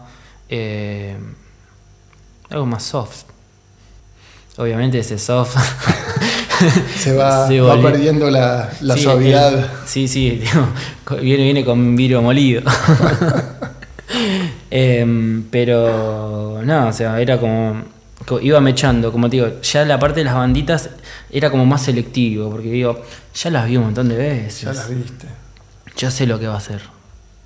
Que capaz que me interesaba más repetir la visita de un DJ que ver una ver tipo reiteradas veces la misma banda que la vengo viendo desde la infancia, capaz. Sí, además un DJ te puede llegar a tirar un set muy diferente. Y las bandas acá es como que generalmente. Ya sabes que va a tocar. Sí, ya sabes que va a tocar. Mira, te digo algo que esto es como, no, no sé si me duele, pero es como que cuando yo que tuve la oportunidad de ver a Flema muchísimas veces, ya sabía que iba a tocar. Era como escuchar el CD en casa, ¿entendés?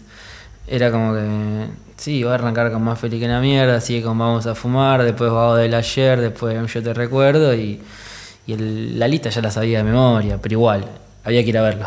Sí, era como hay que ir a hacerle el aguante, como esa cosa tribunera, Sí, ¿no? Que Tribunera, sí, totalmente tribunera, porque sabías que tocaba donde toque y era una fiesta. Podrían salir tipo impresentables los chabones, un sonido de mierda, piñas, botellazos, todo, pero era una fiesta. Era una fiesta, los chabones salían y tipo estaban ahí firmes. Cuando falleció Ricky Espinosa, ¿cómo, ¿cómo te pegó? ¿Te acordás ese día? Sí, ¿Cómo obviamente. ¿Te enteraste? Obviamente. Eh, voy a. Nada, me levanté. Yo, yo siempre fui al colegio a la tarde, ¿viste? Y me acuerdo que me levanté. Fui, no sé, tipo 10, tipo 9, 10 de la mañana. Voy a, a la vuelta de la casa de mi. Yo vivía en la casa de mis abuelos, en Morón. Y fui a, mm, a comprar el diario. Voy, lo compro, que yo obviamente se recebado, así lo abro. Empiezo a leer, a leer, miro así. Se suicidó el cantante de Flema. Mi vieja estaba en la, casa de mi abuela. eh, me acuerdo que ese día no, no, no había a laburar tampoco mi vieja. Y le dije, che, mira lo que pasó. Yo, tipo, de golpe, entré a casa de mi abuela poniendo la llave del, portón, de la reja, y tipo, estaba llorando. Y me dice, "Ah, ¿qué te pasó? ¿Qué te pasó? No sé. Te mordió un perro, me dice mi vieja, tipo, ¿qué pasó? ¿Algo? Me dijo, no, le, mostré así el diario y nada, mi hija se puso re triste, qué sé yo. Me acuerdo que me dejó faltar al colegio porque estuve re triste, lloré y tipo, me acuerdo que estuve todo ese día eh, poniendo un CD atrás de otro y llorando. No quería comer, no quería saber nada con nadie. Sí, Fue como, tipo, me sacaron a mi ídolo. sí, fue un shock porque fue de, de un momento para otro, no es que No es que, no sé, un ejemplo tuyo, no internaron. enfermó. o- Totalmente, que ya venía como con una pre. No, fue así, ¡pup! Sí. un segundo. Totalmente. Imagínate que, es más, yo creo que creo que teníamos, si mal no recuerdo, como entradas para la, otra semana, porque iba a presentar un disco, o iba a ser como la presentación no oficial, como él siempre decía, de, creo que de cinco de copas o algo así había sido. El último disco que después se, después salió a la venta eh, cuando él ya no estaba. Digamos, se editó sin la presencia de él. Y después hubo como un, un intento de que continuara la banda sin él, ¿no? Hubo un flema No, que el- tocaba. después, después de ello, digamos, cuando pasó lo, de- lo de- digamos, el- lo del suicidio de Ricardo, eh, hicieron un show, un tributo a Flema, eh, que fue en cemento que ese día tipo yo no lo, yo no lo podía creer. Yo tenía 14 años, tenía, sí, bueno, sí, 14 años tenía. Que nada, los, tocaron los integrantes de Flema y había, hubo bocha de invitados. No sé, los de Sin Ley, Doble Fuerza, Embajada, eh, no sé, bien de. Bueno, todas bandas punkis que compartían cabina con ellos siempre. Los de Bulldog, viste, un montón. Y mm, me acuerdo que arrancó, obviamente tocaron miles de bandas antes y a lo último cerraba Flema, con Flema, Flema y amigos era. Y veías tipo todos punkis que se cagaban a piña todos los días, todos los fines de semana ahí en, ahí en Estados Unidos y taco ahí. ¿Y qué es? Eh, San José es, ¿no? No sé cuál es, es 1, 2, 3. 1, 2, 3, 4. 1, 2, 3, 4. 1, 2, 3, 4. Sí, creo que es San José. Hay Sí, una porque es- placa ahora. Sí, hay una placa, exactamente. O de golpe los veías corriendo la Shell de la esquina. Uh, sí. ¿Entendés? Eh, y los veías a los chabones tipo con las crestas, todo, todos repasados, eh, llorando, boludo. Era como. Es la antítesis del fin de pasado. Y eso fue lo que más me impactó, me acuerdo. De ver a la gente que realmente eh, era como un, ídolo, ¿no? Y supuestamente el chabón dijo, ahí el bajista dijo, che, que no los engañen, Flema no sigue más, dijo. Y después tipo volvió a salir y obviamente después miles de repercusiones bardeándolo porque volvieron a tocar. Y era como... Después creo que tuvieron otra banda paralela con un cantante de otra banda también, pero los integrantes de Flema, pero no se llamaba Flema, se llamaba... Creo que Los Topos, algo así. Y era re parecido a Flema, no sé qué, sacaba un disco, no tuvo éxito y después se separaron y después volvió Flema de nuevo, sin Ricardo, era con el gordo Rossi tocando el bajo. Luego gordo, sos un ladri. Claro. Claro, seguís lucrando con eso, o sea, sos un ladri. Y después se hicieron un show sinfónico en la usina del arte. What? ¿Esa no la sabías? Show sinfónico de Flema. Sí, no, una falta de respeto total. Muy fuerte. Muy fuerte, o sea, creo que es. eh, estás viejo, no sabes qué mierda hacer, ¿entendés? Nunca laburaste, nu- nunca supiste hacer otra cosa que tocar la guitarrita, como diría mi abuelo. Que Cerati lo lo haya hecho me parece bastante coherente. No quiere decir que me guste, pero me parece que era bastante coherente. Pero, o a lo mejor era medio irónico, ¿no? No sé. Sí. No sé, Cerati la verdad que lo respeto como músico todo, pero nunca me gustó lo que hace y lo que hizo. Ni... Viste que tuvo un par de proyectos paralelos, música electrónica, creo que con Leandro Fresco y no sé qué, pero Sí, nunca me pasó absolutamente nada Nah, más que no, no me mueve un pelo. Cerati. Yo conozco gente que. No, ¿por qué Gustavo? ¿Por qué Gustavo? Y. Nunca me pasó nada. nada, no me genera nada. Nada de nada. Lo que más le, le admiré fue su relación con Daniel Melero, a quien sí, tal vez Claro. Sí, no, pero. pude sacar más, más información o sentirme un poco más. No sé, Soda Stereo tampoco, o sea, jamás me llamó la. Ya el, no- el nombre me parece una cagada. Bueno, los nombres igual siempre son como. como raros, como que Sí. un buen nombre no te garantiza. No, no te garantiza, digamos, la, la fidelidad ¿no? musical. Claro. Eh, y es como que con el paso del tiempo se despega del proyecto, ¿no? En sí mismo. Yo y pasa a sí. tener como un. pierde el significado. Sí. A mí, por ejemplo, no me gusta el rock nacional. ¿En qué sentido? Eh, yo yo ca- catalogo, califico el rock nacional como, no sé, Charlie García, Spinetta, Fito Páez, todas cosas así, ¿viste? No me gusta. Sí, la clase supuestamente A, o sea, la industria, la, La- televisión abierta, el sillón de Susana. Tipo, Sí, esos son dinosaurios que, sí, que no se sé. Tipo, tratan de reinventar todo el tiempo. Sí, todas las bandas que tuvo Spinetta, las bandas de Charlie García, no sé qué. No, jamás me. Ni, lo- ni me tomé el trabajo de investigarlo. Y eso que yo soy como muy. Ahí como muy profundizador sobre el tema, si veo algo y es como que. mm, no. Sí, yo a veces conecto, a veces vuelvo, pero creo que porque por una cuestión de edad o de nostalgia, a veces vuelvo a, a consumir cosas de una época pasada, Claro. más allá del elemento en sí. Sí, sí, sí. Como que me reconforta volver a escuchar o, o redescubrir clics modernos o algún disco de Charlie que, con el cual puedo conectar Con algunas cosas, pero después esos grandes pilares del rock argentino me parecen como monstruos gigantes que están vacíos. Sí, que están vacíos y o sea, no es como que, o sea, es como, no sé, como un Vení más acá. Es como un muñeco inflable que adentro no, no tiene nada. No tiene nada. No tiene nada, totalmente. Eh, qué sé yo, la única banda que respeto y me gusta muchísimo es Virus, por ejemplo, porque me parece algo súper diferente para la época y es- son unos distintos. Para mi gusto, igual, al igual que Sumo, por ejemplo. Sí, los abuelos también. Los abuelos también. Sí, no, tanto, pero sí, los acepto como un 40%. 40 sobre 100. eh, pero, Un 4 está bien. Sí, un 4 sobre 10, está perfecto. Eh, pero tipo, Virus me parece algo excelente. Es como encantador. ¿No? Es una buena palabra. Sí, yo creo que es una banda encantadora, ¿no? Porque tiene un, tiene un montón de, de géneros que de golpe es como muy romántica, melosa, de golpe te hace bailar, de golpe tiene algunos rock and rolls. Es como que... De golpe te hace bailar, de golpe te hace pensar. Él Sí. era muy encantador también. Totalmente, sí, no sí. sabías muy bien qué, qué ¿Qué, era. qué sucedía? ¿Qué está pasando acá? Totalmente. Mucha información junta, sí. Mal, aparte era como, no sé, te das, al, al escucharlo ya te das cuenta que era como, no sé, una, una súper buena persona, ¿no?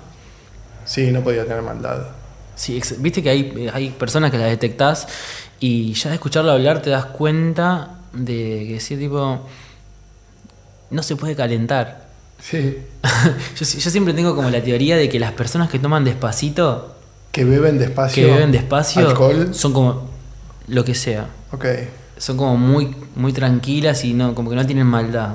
Y no tienen ansiedad. No tienen ansiedad, Por- por lo exactamente. pronto. Totalmente. es como buen- que, es como que podés hablar pausado, ¿viste? Es como que eh, se toman el trabajo de explicarte y todo. Sí, esa es la gente que quiero en mi equipo el día de mañana. Sí, yo. No, yo- no hay mucha gente así, cada, no, vez, no. cada vez menos. Con- Totalmente. No sé, no sé por qué.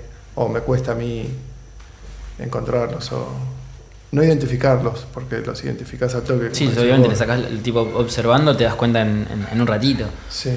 Pero no, no. Volviendo a, lo- a la, a la parte musical, creo que Virus es algo excelente. Me hiciste acordar a, a, Charlie Demonios que una vez salió en MTV Sí. que dijo algo así como el rock tiene ímpetu joven y a mí se me quedó grabado. Totalmente. Eh, y yo dije, sí, el rock tiene ímpetu joven. Que después se quieran quedar ahí está bien porque es un lugar lindo donde quiero seguir haciendo esto Sí. porque está buenísimo. Porque está buenísimo. Pero yo creo que tiene, tiene como un lapso, ¿no? Eh, digamos, una dedica- el- por más que le metas una dedicación 24-7, Sí. todo lo que vos quieras, podés romperla, podés tipo ser el tener venta de millones de discos, todo, pero es un rato. No puedes vender millones de discos todos los días. De acá a 40 años. Y tampoco te voy a creer que lo estás disfrutando. No, yo creo que ya llega un momento de que lo haces como forzosamente porque no te queda otra porque siempre hiciste lo mismo, ¿entendés? O sea, qué sé yo, no sé, un ejemplo. Eh, tenías una bandita que te fue bien, sacaste un par de discos, todo, a los 20 y pico, 20, ponele. De golpe ya tenés 30 y pico, 40 y ya la generación cambió. Los que a vos te seguían ya no te siguen.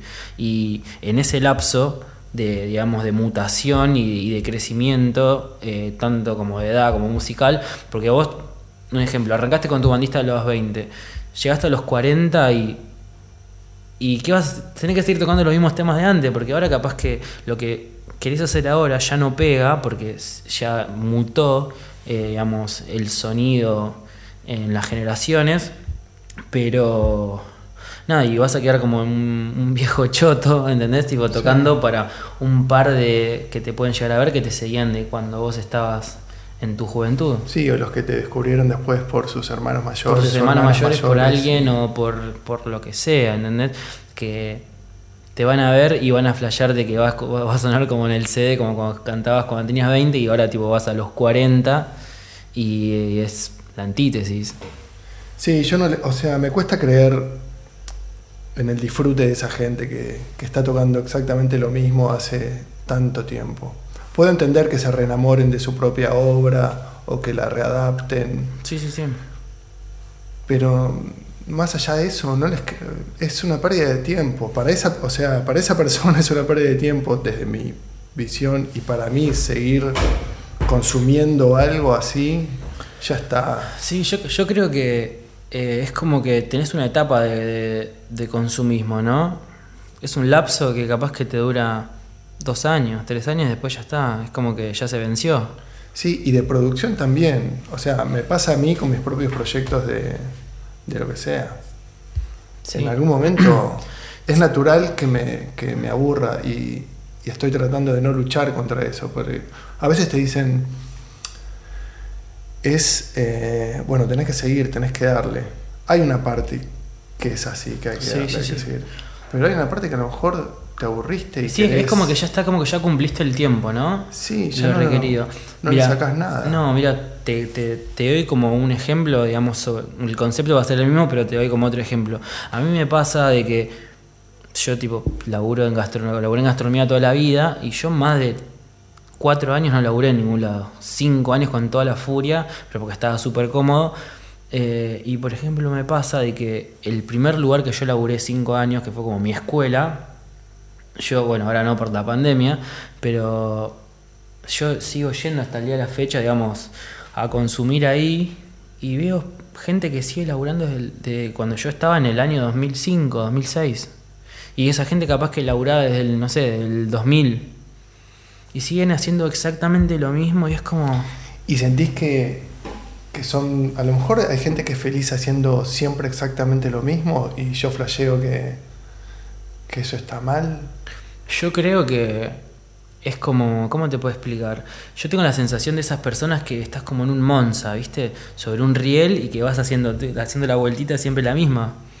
Como que, no sé, llegas al laburo, haces esto, salís, vas a tu casa, a tu familia, no sé qué, volvés y, y es todo así. Siempre estás como, no sé, haciendo una, una carrera en un Monza, ¿entendés?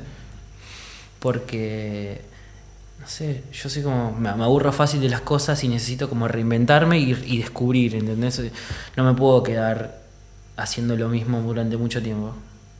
También es como que una exigencia que tengo conmigo mismo porque eh, me gusta tipo absorber data nueva, ¿entendés? Como que tener la mente fresca siempre. Bueno, es una ventaja del DJ también, ¿no? Porque podés trabajar con obra externa y reinventar tu set permanentemente. Totalmente. Yo, por ejemplo, cuando hago un set, obviamente trato de tener cosas súper modernas eh, y cosas viejas. Es como que es súper versátil el set. La- yo me, la, dedicación que le pongo a la hora de armar el set. Capaz que no se te ponga un tema que todavía no salió porque lo conseguí, me lo, me lo pasó, no sé, algún productor amigo, lo que sea, que tiene sonidos modernos y que la pega. Y de golpe, no sé, pongo un tema del 2012, 2006, ¿entendés? Es como que voy jugando, voy jugando con todo, porque según también, digamos, en la temática, sé qué música puedo pasar en un bar, qué música puedo pasar en una fiestita para 100 personas, qué música puedo pasar en un boliche para 1000 personas. ¿Entendés? O sea, ya sabes, yo tengo como el, digamos, como, estoy como muy afilado en eso. Sé que puedo pasar en cada lugar, Te puedes adaptar. Sí, bueno, y con bandas no te pasaba que a lo mejor ibas a ver a, a una banda en un lugar nuevo o en un lugar atípico y decías, acá van a tocar, porque Sí. ya sabes de qué va el show. Decís, Bueno. acá va a estar Demonio Bueno. de Tasmania, no da que toquen acá. Claro, me pasó, por ejemplo, eso es lo que vos decís, en Cromañón. Me acuerdo que 2000, en el año 2004, si mal no recuerdo, sí, porque en, en. ¿Qué fue? En el 2004, ¿no? O en el 2005 fue lo de Cromañón. No me acuerdo el año. Bueno, en el año 2004 me acuerdo que hicieron un, un festival que llamaba el Festival Sin Marca.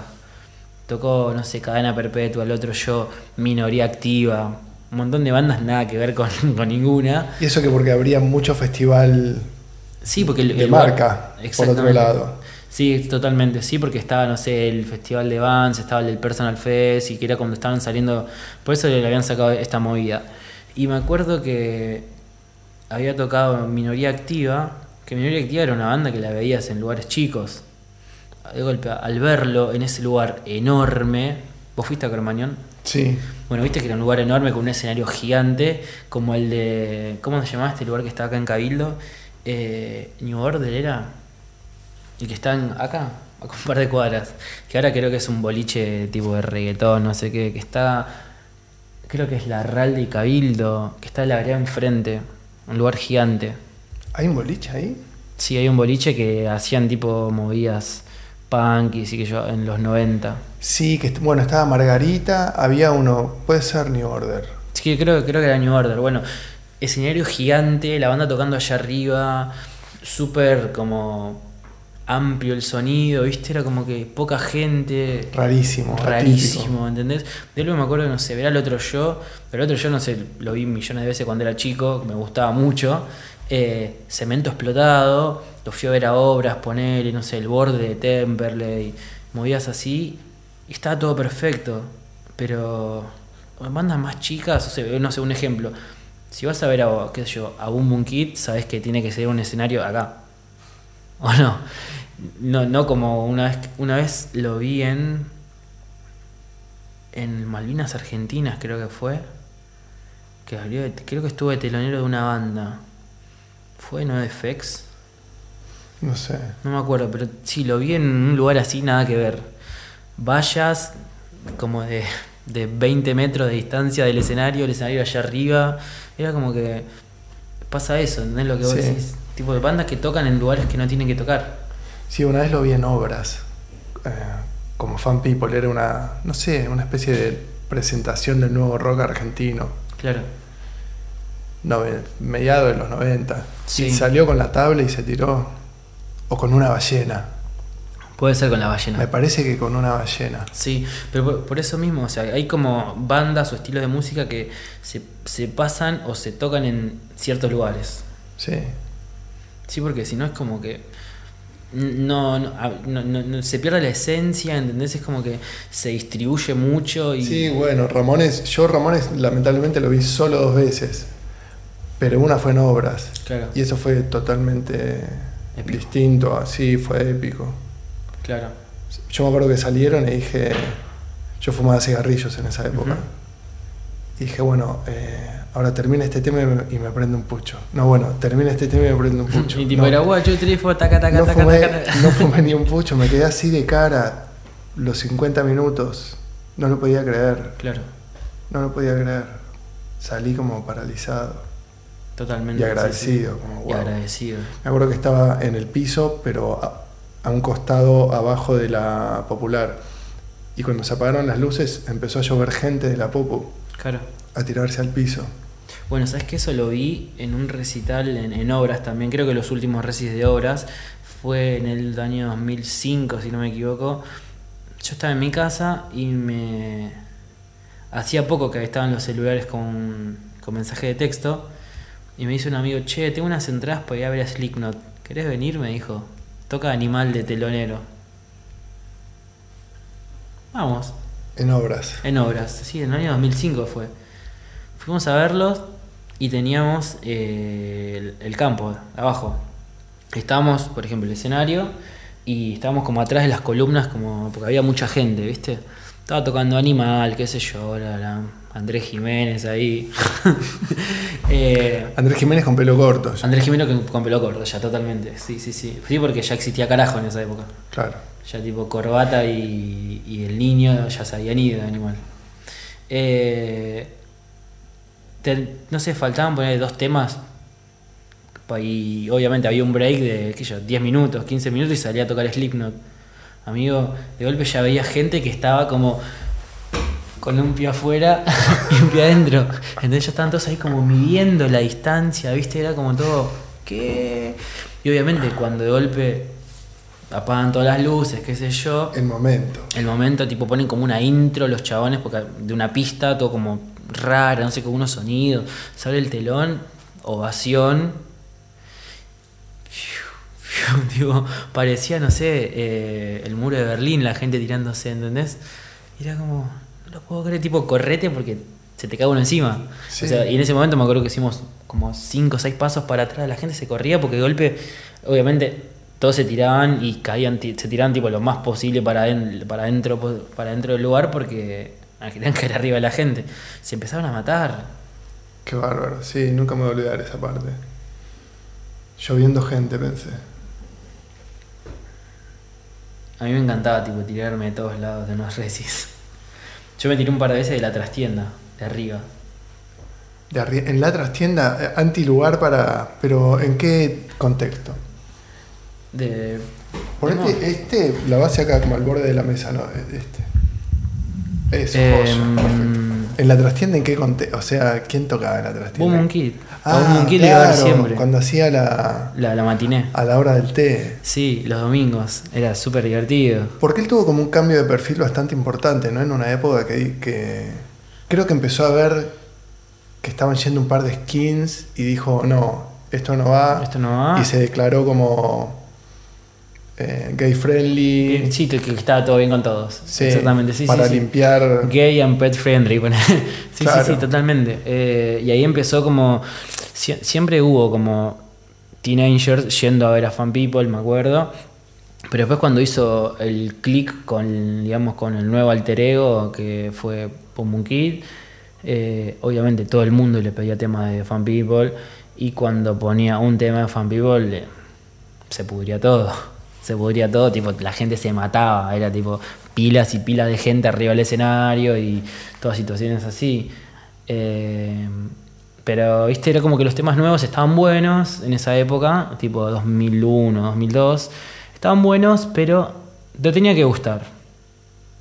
Porque es lo mismo que, no sé, al fanático de viejas locas, de golpe intoxicados, obviamente lo seguís porque es el Piti, porque es parecido todo, pero al principio capaz que decías, eh, ¿y esto qué es? Sí, hay canciones y, y discos que, que se congelan, en, que no hay manera que... No hay manera de remontarlo ni de reinventarlo, ¿no? Creo como que eh, fue eso y fue eso. Sí, eso yo no sé si será porque por el contexto en el cual uno escucha esas primeras obras que hace que, Sí, que te que- llega al alma. uno no, no puede incorporar después las nuevas, como no, ese casillero ya está ocupado, Claro. o porque verdaderamente la obra anterior es muy superior a Te tocó el alma, por así decirlo, ¿no? Sí, como se te quedó ahí, lo escuchaste en un momento que vos estabas muy esponja y... Pero también al mismo tiempo pasa que las bandas, primero y segundo disco, la rompen. Sí. Ya después del tercero es como dijo Steven Spielberg. Uno, las películas tienen que ser uno y dos. después de la tercera ya fue. El tercero es... Hay que superar el tercero. El- hay que superar el tercero totalmente porque el, prim- el primero es como. ¡Wow! El primero tuviste toda tu vida de banda para componerlo, que es como Sí.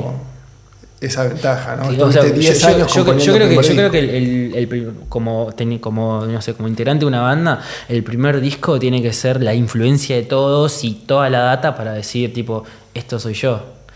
El segundo ya es como que seguís teniendo la esencia, pero vas adaptando otras, otras normas, ¿no? Por así decirlo, pero eh, nada, sigue funcionando. Y decís, tipo, eh, el segundo disco de la banda, tupa, tupa, tupa, tupa, divino, joya. El tercero ya como que, no, che, mirá si le hacemos unos acordes así, y les, no, porque viste, si escuché esto, que Ponemos unos vientos acá. Sí, no, sí, sí, sí. ¿Entendés? Ponemos tipo el. Uno de esos de una intro, ¿no? O ponemos una intro de algo, ¿entendés?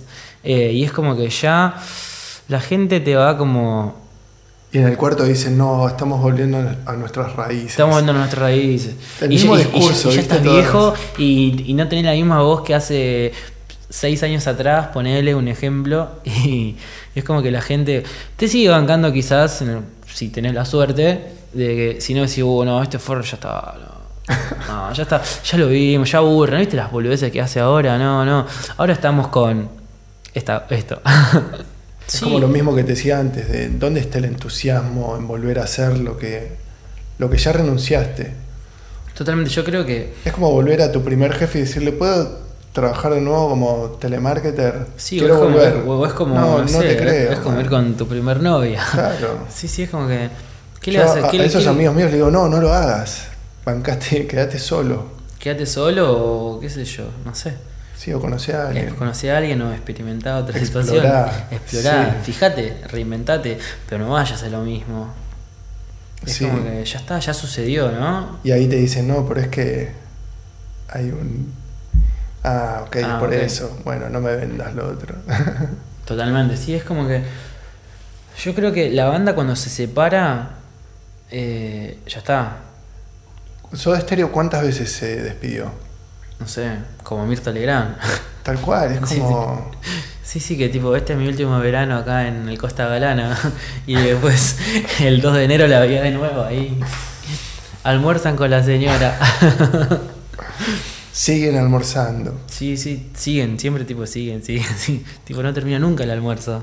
¿Entendés? Eh, yo creo que cuando la banda dijo basta, es como que puede llegar a haber un. Nostalgia. Una, no- obviamente siempre, la nostalgia siempre va a haber, ¿no? Obviamente, por una, una banda, digamos, eh, de tanto repertorio, como, como llamarlo. Pero. Sí, X, ahora estamos hablando como de X banda, ¿no? Sí, estamos, no, no tenemos una banda, digamos, Claro. obje- objetiva. Estamos hablando de, Sí. de cualquier banda de que tuvo su trayecto. No le peguemos, no le peguemos más a nadie. No le pegamos a ya está, ya le pegamos al rock nacional. y, a, y a Cerati. Eh, estamos hablando de cualquier banda que tuvo su repertorio, que funcionó, estuvo buenísimo mientras duró. Y en un momento. Sí, Chao. listo. eh, hacemos. eh, hay bandas que se separan definitivamente sin avisar o te, te enteraste de boca en boca o, en una, o ahora en la actualidad en las redes o que te hacen tipo el, no sé, el last show. Claro, sí, que se organizan y dicen, no toquemos más, hagamos una La última. buena fecha de despedida. Y fue como. No sé, la rompen todo y, y tipo la gente tipo va así.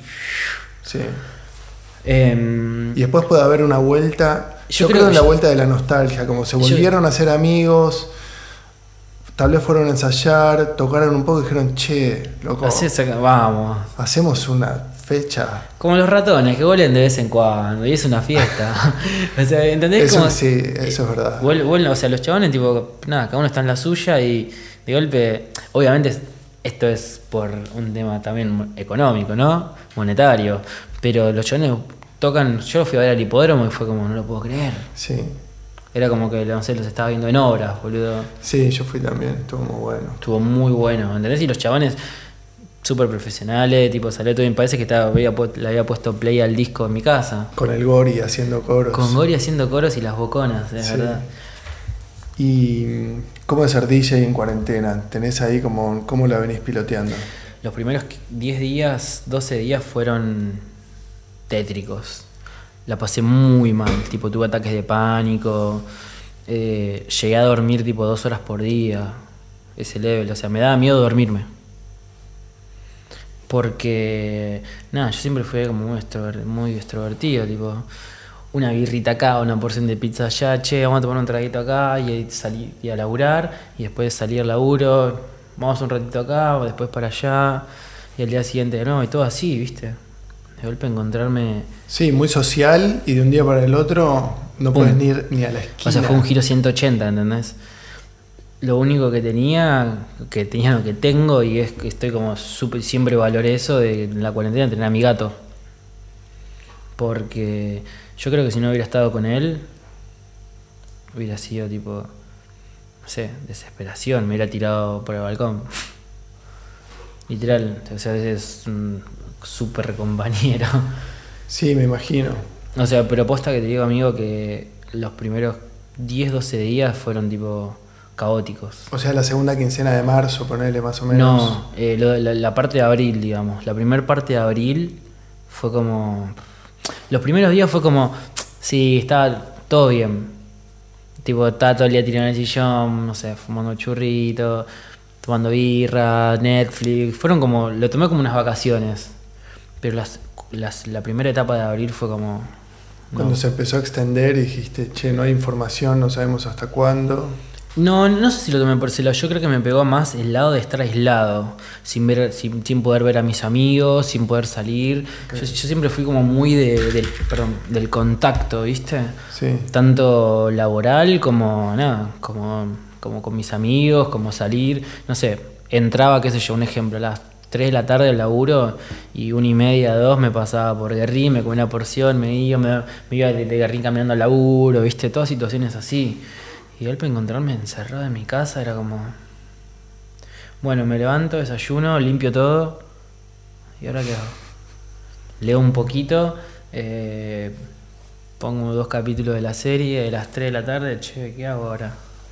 Redes sociales fuertes. Redes seguro. sociales, tipo, de golpe el, el medidor de redes sociales me decía, hoy estuviste 17 horas en Instagram, ponele.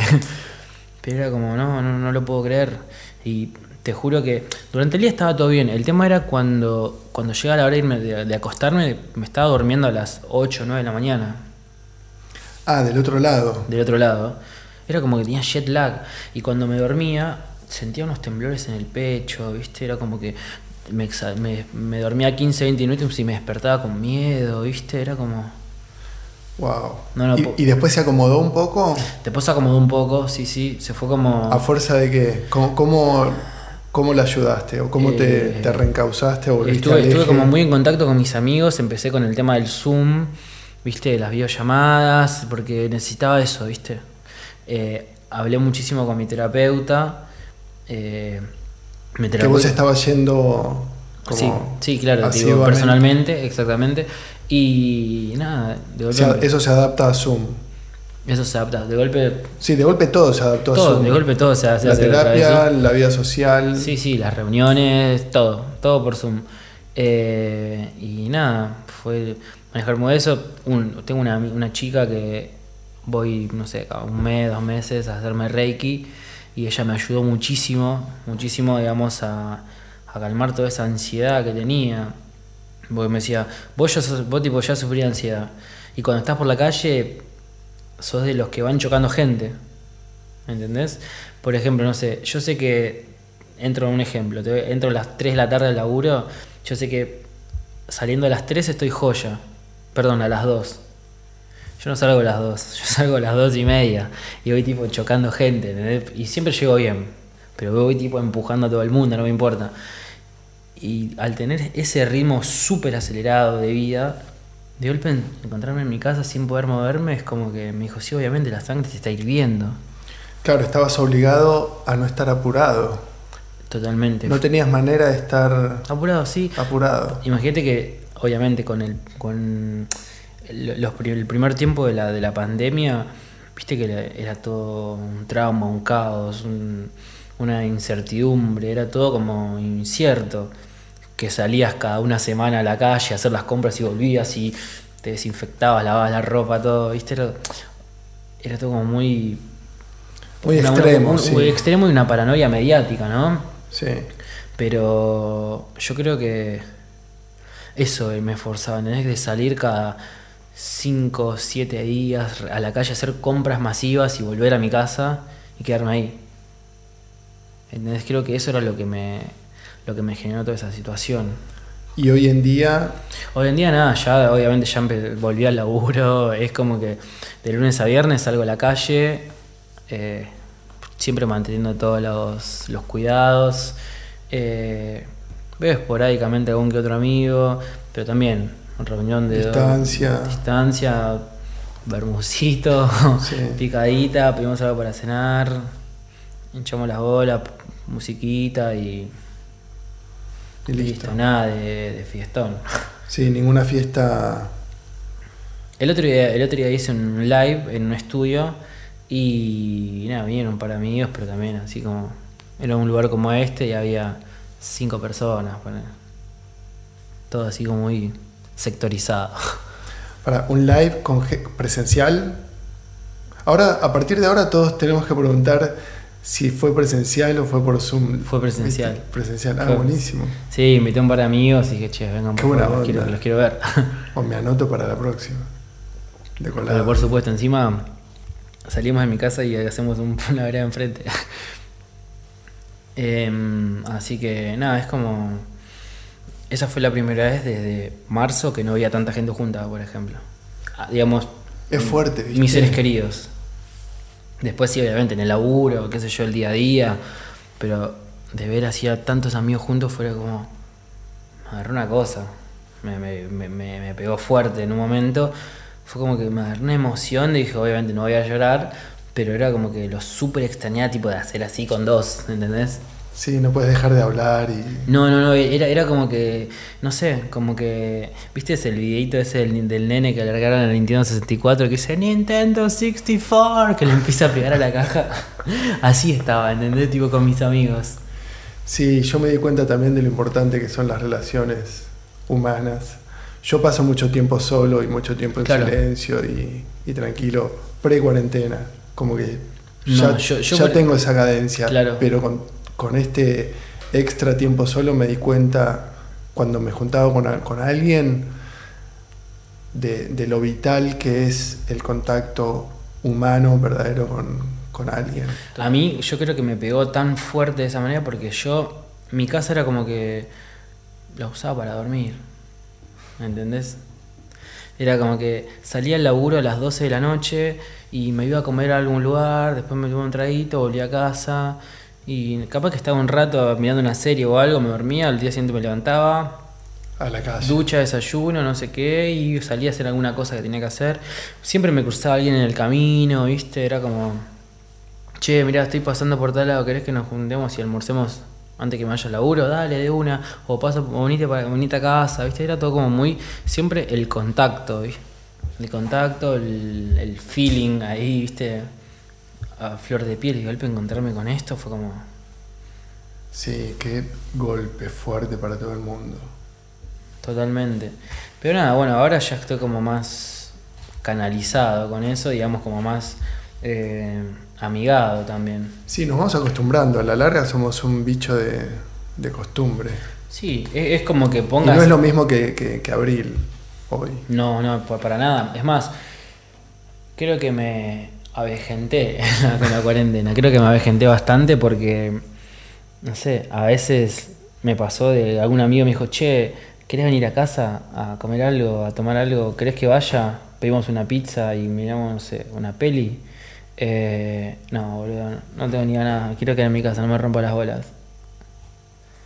Tal cual. Es como que ahora me di cuenta de que me gusta estar en mi casa. ¿Te vino bien un poco en algún punto? Yo creo que el giro este 180 que sufrí a la fuerza eh, me vino bien para bajar, digamos, un montón de, de cambios de que venía como tuqui tuqui tuqui tuqui tuqui así como muy a pleno, ¿entendés? Obviamente no estuvo bueno que sea tan brusco, pero creo que era necesario por algún lado. Y nada, me, me, me redescubrí, eh, estuve leyendo, no sé, tipo, pasar tiempo con mi mascota fue como un flash. Obviamente siempre, siempre que estábamos juntos era como que, como yo estar siempre laburando, y de golpe el poco tiempo que estaba en mi casa era como que lo compartía con él siempre, ¿viste? Con el gato. Exactamente, y ahora tipo, de golpe estar 24/7 era como un flash. Y, y nada, yo creo que él fue como un pilar muy grande de, de sostén, ¿no? Pues yo creo que si hubiera estado solo en mi casa, me hubiera desesperado. Hubiera tipo, los ataques de pánico hubieran seguido. Y sí, qué bárbaro. Pero bien ahora. Sí, súper. Súper duper. Te voy a hacer la lista de la felicidad de Dan Bunder, que es un loco que viaja por el mundo investigando comunidades longevas, como que viven más de 100 años, de diferentes partes del mundo. Entonces trata de ver por qué viven tanto tiempo. Claro. Desde qué comen, cuánto duermen, cómo se relacionan. Sí, ¿cómo es su estilo de vida? ¿Cómo- a- a- ¿Por qué llegan a ese punto, no? Exacto. ¿Cómo es el desarrollo de esa situación? Exacto. Y sintetizó en algunos puntos lo que él llama la lista de la felicidad para ver si, si más o menos estamos cerca de ser, Cerca de, de ser uno de ellos. de ser uno de ellos o, o si estamos años luz y, y moriremos jóvenes. A los 27, como, como los rockstars. Bueno, en el punto número uno dice despertarse sin alarma y dormir entre 8 y 9 horas y media. ¿Cuál sería mi preferencia? No, ¿cuánto, o sea, para ser una persona feliz habría que dormir entre 8 y 9 y media y despertarse sin alarma? Más o menos cuánto dormís. Yo creo que duermo 6 horas, 6, 7 horas y tengo un problema con las alarmas. Yo, por ejemplo, ahora actualmente eh, me levanto a las 9, pero empiezo a poner alarma a partir de 8 y cuarto, 8 y media. Porque pongo la alarma, me despierto súper dormido, la cancelo, duermo un toque, me despierto un poquito más, suena 9, la cancelo, me despierto un poquito más y ya a las 9 me despierto al 100%. Porque yo llegaría a poner la alarma a las 9 de la mañana como me tendría que levantar, es como que la apago y sigo durmiendo.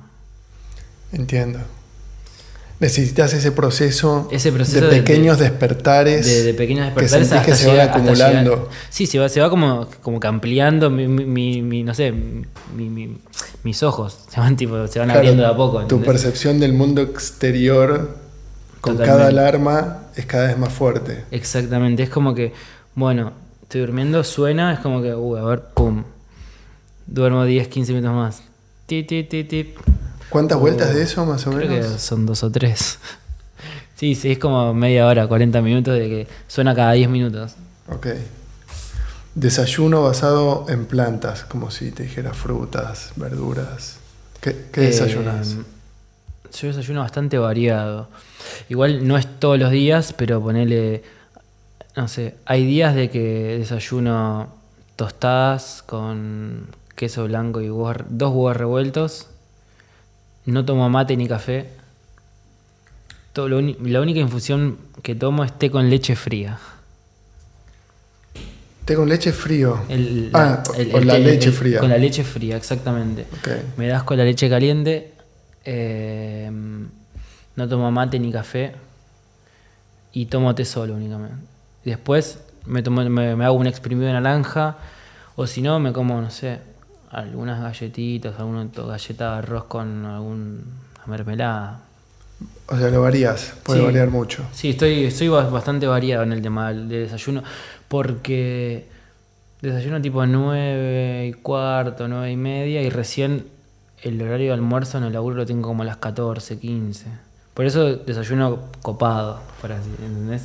Para llegar hasta Sí, la- tipo algunas, por más que desayuno, no sé, unas tostadas con queso y mermelada, ponerle, siempre me como alguna fruta, voy como algunos frutos secos, como para fuerza. que sea interesante. Para llegar hasta, hasta la otra comida. Sí, llenando la joroba como los camellos.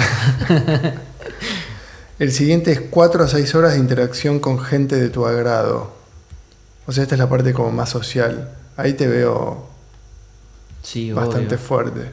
Totalmente. Yo creo que soy bastante sociable y soy como muy dócil. Igual es, eh, soy como muy selectivo. Si hay alguien que de golpe, un ejemplo, ¿no? Vos, vos estás con una X persona acá, che, te presento a este, ah, sí, y veo que está diciendo algunas pavadas que no son de mi agrado y ya tipo lo empiezo a ignorar. Algunas. Algunas. Hay algunas boludeces que empieza a decir, es como que digo, sí, sí, sí. Che. ¿Trabajo voluntario? ¿Hiciste alguna vez? No lo hice y creo que tampoco lo haría. Está bien. Soy como muy con fines de lucro. Eh, El sos de el trabajo se paga. el trabajo se paga, totalmente. Mira, te voy a decir algo. eh, yo como DJ, no vivo de DJ. eh, tengo muchos amigos que viven de eso y lo súper respeto. Pero no sé, yo soy como muy independiente. Soy como muy. Me gusta. baj- No puedo laburar, digamos, eh, freelance ni nada de eso. Soy como muy de laburar en, bajo relación de dependencia. Necesito que me estén ahí. Y separás, tenés como el, el laburo es una cosa y el DJ es otro El universo. DJ, o- obviamente sé que es, que es algo que digamos, me da una entrada monetaria, obviamente. Eh, tuve épocas que me fue muy bien, o épocas que es como, esto es como una montaña rusa, ¿entendés? Como un sub y baja constante, pero yo siempre lo tomé como un hobby. Nunca dije, nunca dependí del feed, no sé, de una fecha. Siempre fue como un, Un extra. un extra que si está, está, si no está, no está. Obviamente, de golpe me dice, no sé, vos, vos me decís, che, mira, va a ser una fiesta por mi cumple en tal lugar. Eh, nada, nos van a dar unas birras, qué sé yo. ¿Te cobás para tocar? Obvio. Y te canto el feliz cumpleaños.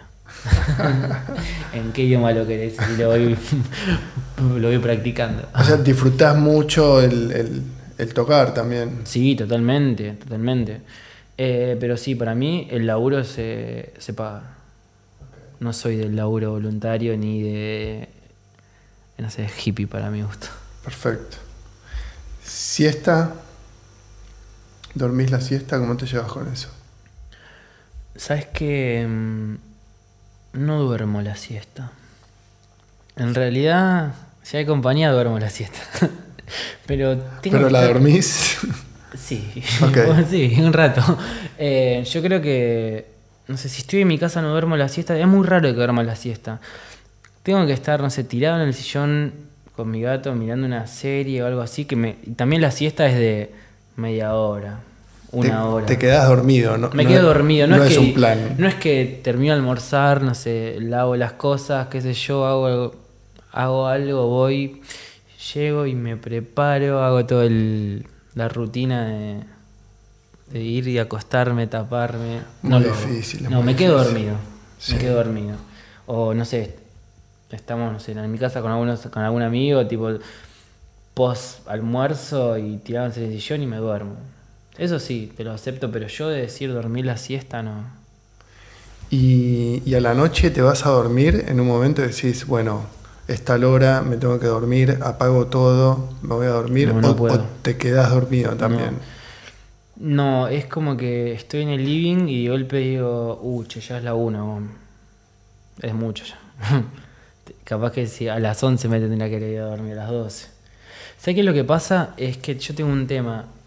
Eh, yo siempre fui re nocturno y ahora con este laburo nuevo que tengo, que es de día, soy una persona normal, que se levanta temprano, ¿entendés? Que a las 7 de la tarde está en la casa y todo el circo de una persona normal. Yo siempre viví al revés. Durante todos mis años de experiencia laboral siempre trabajé de tarde-noche. Yo me levantaba a la 1, 2 de la tarde, todos los días. 3 de la tarde. Y era como que salía de laburar y me y iba acá, que allá y me dormía. Uno, mi día no- horario normal de, digamos, de acostarme siempre fue entre las 5 y las 6.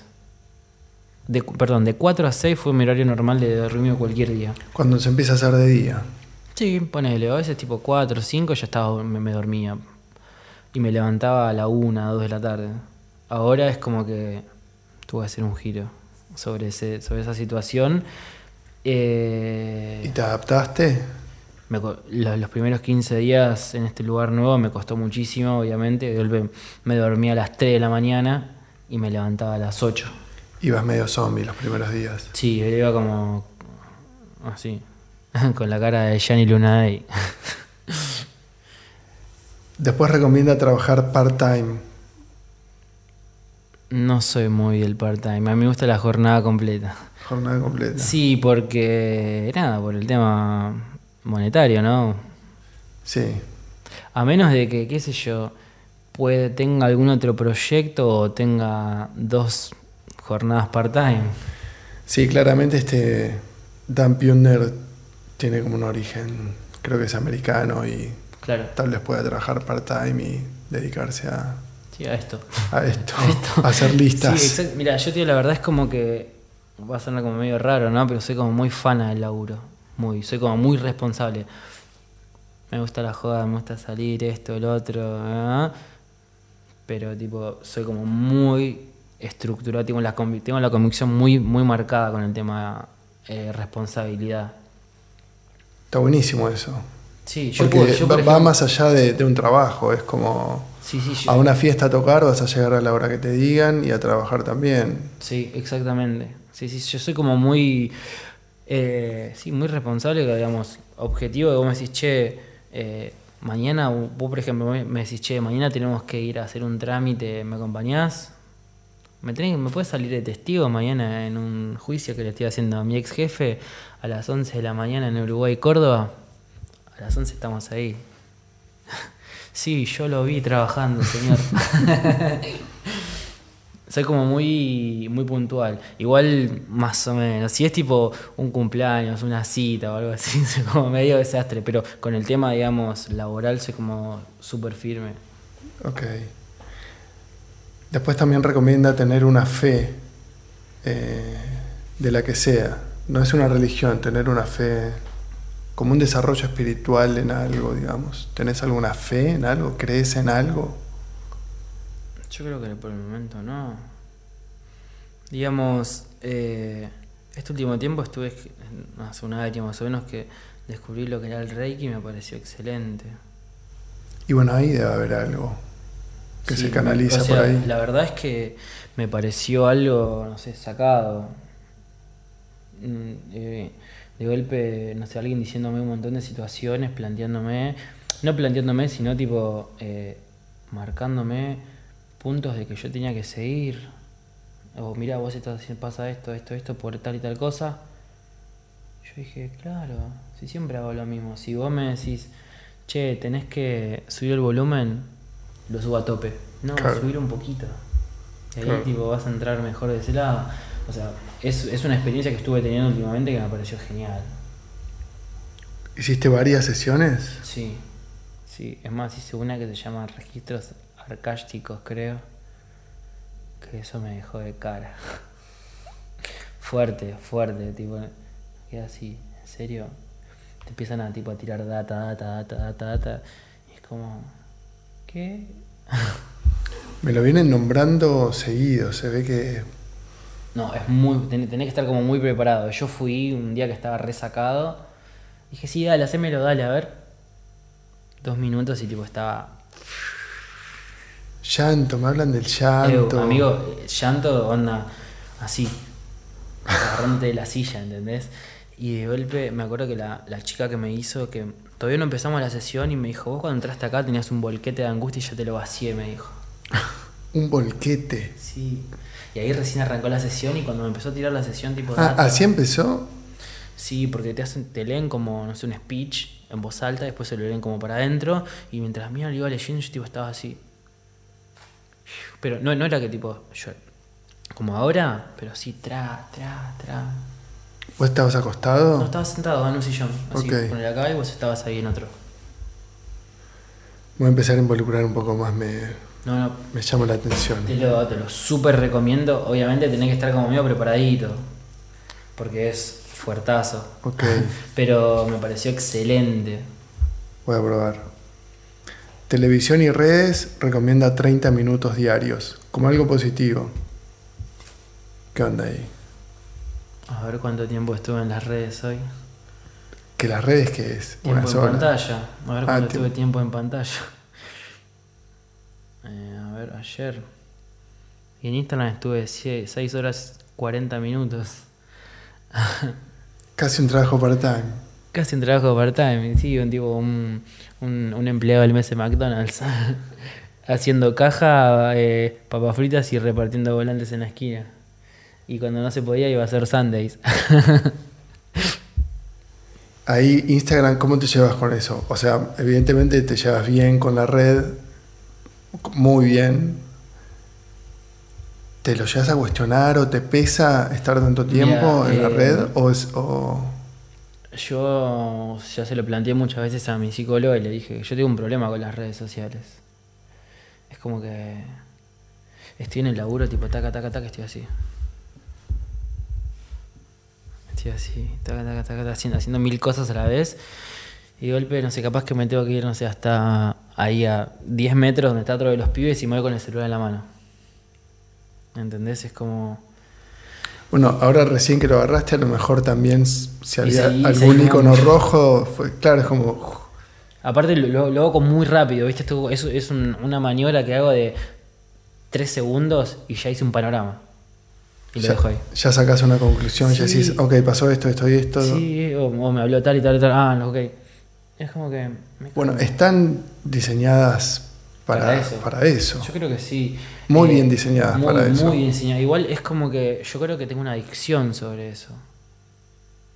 Yo, yo, yo hasta se lo planteé a mi, a mi psicólogo, le dije, yo creo que tengo una adicción que es más que no, a veces no la puedo controlar, que es las redes sociales. ¿Y es Instagram fundamentalmente o, s- o s- Mira, la verdad que Facebook no lo uso, ya Sí. está. Es como que me diga, che, tenés Flickr. Claro. Sí, está Eh, todo ahí ahora, ¿no? Está todo ahí, tipo Instagram es, es, la fus- es como la fusión de todo, de MySpace, eh, de, de Instagram, eh, perdón, de, de Facebook, de Flickr, eh, Pure Volume, ¿te acordás de esa? FM Radio. FM Radio. o Radio exactamente. FM, no me acuerdo. No, FM Radio era. ¿Qué más? A ver. Eh, Fotolog, ¿qué más había? No, creo que no había más Sí, nada. fue como. Uno, Cayeron todos ahí. cayeron todos ellos. todo Caímos, ahí. caímos. Sí, es como que agarraron. Bueno, a ver, ¿Qué tiene MySpace? La música, joya. Bueno, y Twitter, es como la palabra Twitter y la imagen Instagram, pero después Instagram agarró más allá de la imagen. Para mí Instagram es como que está en el podio. Sí, y, claramente. Y no, no, no, no sé qué, qué otra red puede aparecer para superar a Instagram. Viste que siempre las redes se van como superando, ¿no? Sí, esta como que llegó. Que llegó al, al tope de, de- de lo, de lo necesario, Sí. ¿no? De la necesidad de cada uno. Yo creo que va a colapsar y va, no sé. No, Ah, no sé qué va a me encanta Instagram, Mira, lo tengo tatuado acá. Algo va a pasar, no sé. Algo tiene que pasar en algún momento. Totalmente, sí, sí, sí, sí. Queda una más. Una hora de ejercicio por día, el que sea. Puede ser caminar una hora, puede ser correr, andar en bici. Ejercicio. Eh, ¿Qué onda? Estuve haciendo ejercicios de yoga en mi casa. Fueron muy efectivos. Porque tengo unos que otros problemas en la columna, ¿viste? Es como que tengo que estar ahí estirando y demás y me vienen súper bien. Es como que, obviamente no, no tengo una rutina diaria, pero tres, cuatro veces por semana es como que hago un ratito a la mañana y después a la tardecita, noche. Ok, no llegas a una hora por día, pero no, hay, pero hay un ejercicio. Hay un ejercicio, ponerle que capaz que hago, no sé, 15, 20 minutos por la mañana, es como un tutorial de YouTube. Sí. Y después, capaz que a la tarde lo repito. Y también son 15, 20 minutos. Ok. Bueno, Base, eh, primero gracias por haber venido. Por favor, a vos, fue un placer. Eh, hubo un intento de que nos juntáramos a pinchar unos vinilos una vuelta, ¿te acordás? Sí, Y no lo logramos. pendiente, queda Qué bueno, pendiente. queda pendiente. Me quedan, me quedan ganas de seguir charlando, que me cuentes Berlín y Tailandia, pero que sea la excusa para, Una, una para parte otro 2. encuentro. Exacto. Eh, Para un, para un reload. links para alguien que quiera o escuchar un set o seguir tu Instagram Mi o Instagram, saber. mi Instagram, pará porque siempre me olvido cómo se llama mi Instagram. No, no puede ser. Hace, tuviste seis horas. Eh, para ver. Mi Instagram es, es base con doble S, D, D, E, guion bajo. Base D. Y después el SoundCloud es lo mismo, soundcloud.com barra base D. Bien. Igual voy a poner los, los links ahí en la descripción. Dale, buenísimo. Y te voy a regalar una mantequilla de maní Wow. hecha en casa. Muchas gracias. Qué bien, permiso. Necesito tipo curiosear, Sí, por obvio. supuesto. Qué subidor esto, boludo, es una fiesta, amigo. Y calquis. Muchas gracias. Gracias por el vermut. Por favor, a vos. Y gracias por traer cosas para Creo que colaborar con elementos para la mesa y, y la charla. creo que esto tenía que ser así como muy como lo- di- diversión. Aguante. tipo tipo Tano, todo lleno así. Abundancia. Abundancia totalmente. Bueno, amigo, muchas gracias. La verdad que fue muy interesante. Eh, me sentí súper cómodo y nada, fue como largar un montón de situaciones de que nada, nunca tuve la oportunidad de, de soltarlas, ¿no? Qué bueno. Bueno, este es el lugar donde podés volver a hacerlo eh, cuando quieras, Bueno, próximamente. buenísimo. Muchas gracias, papu. Nos vemos pronto. Gracias. Chao.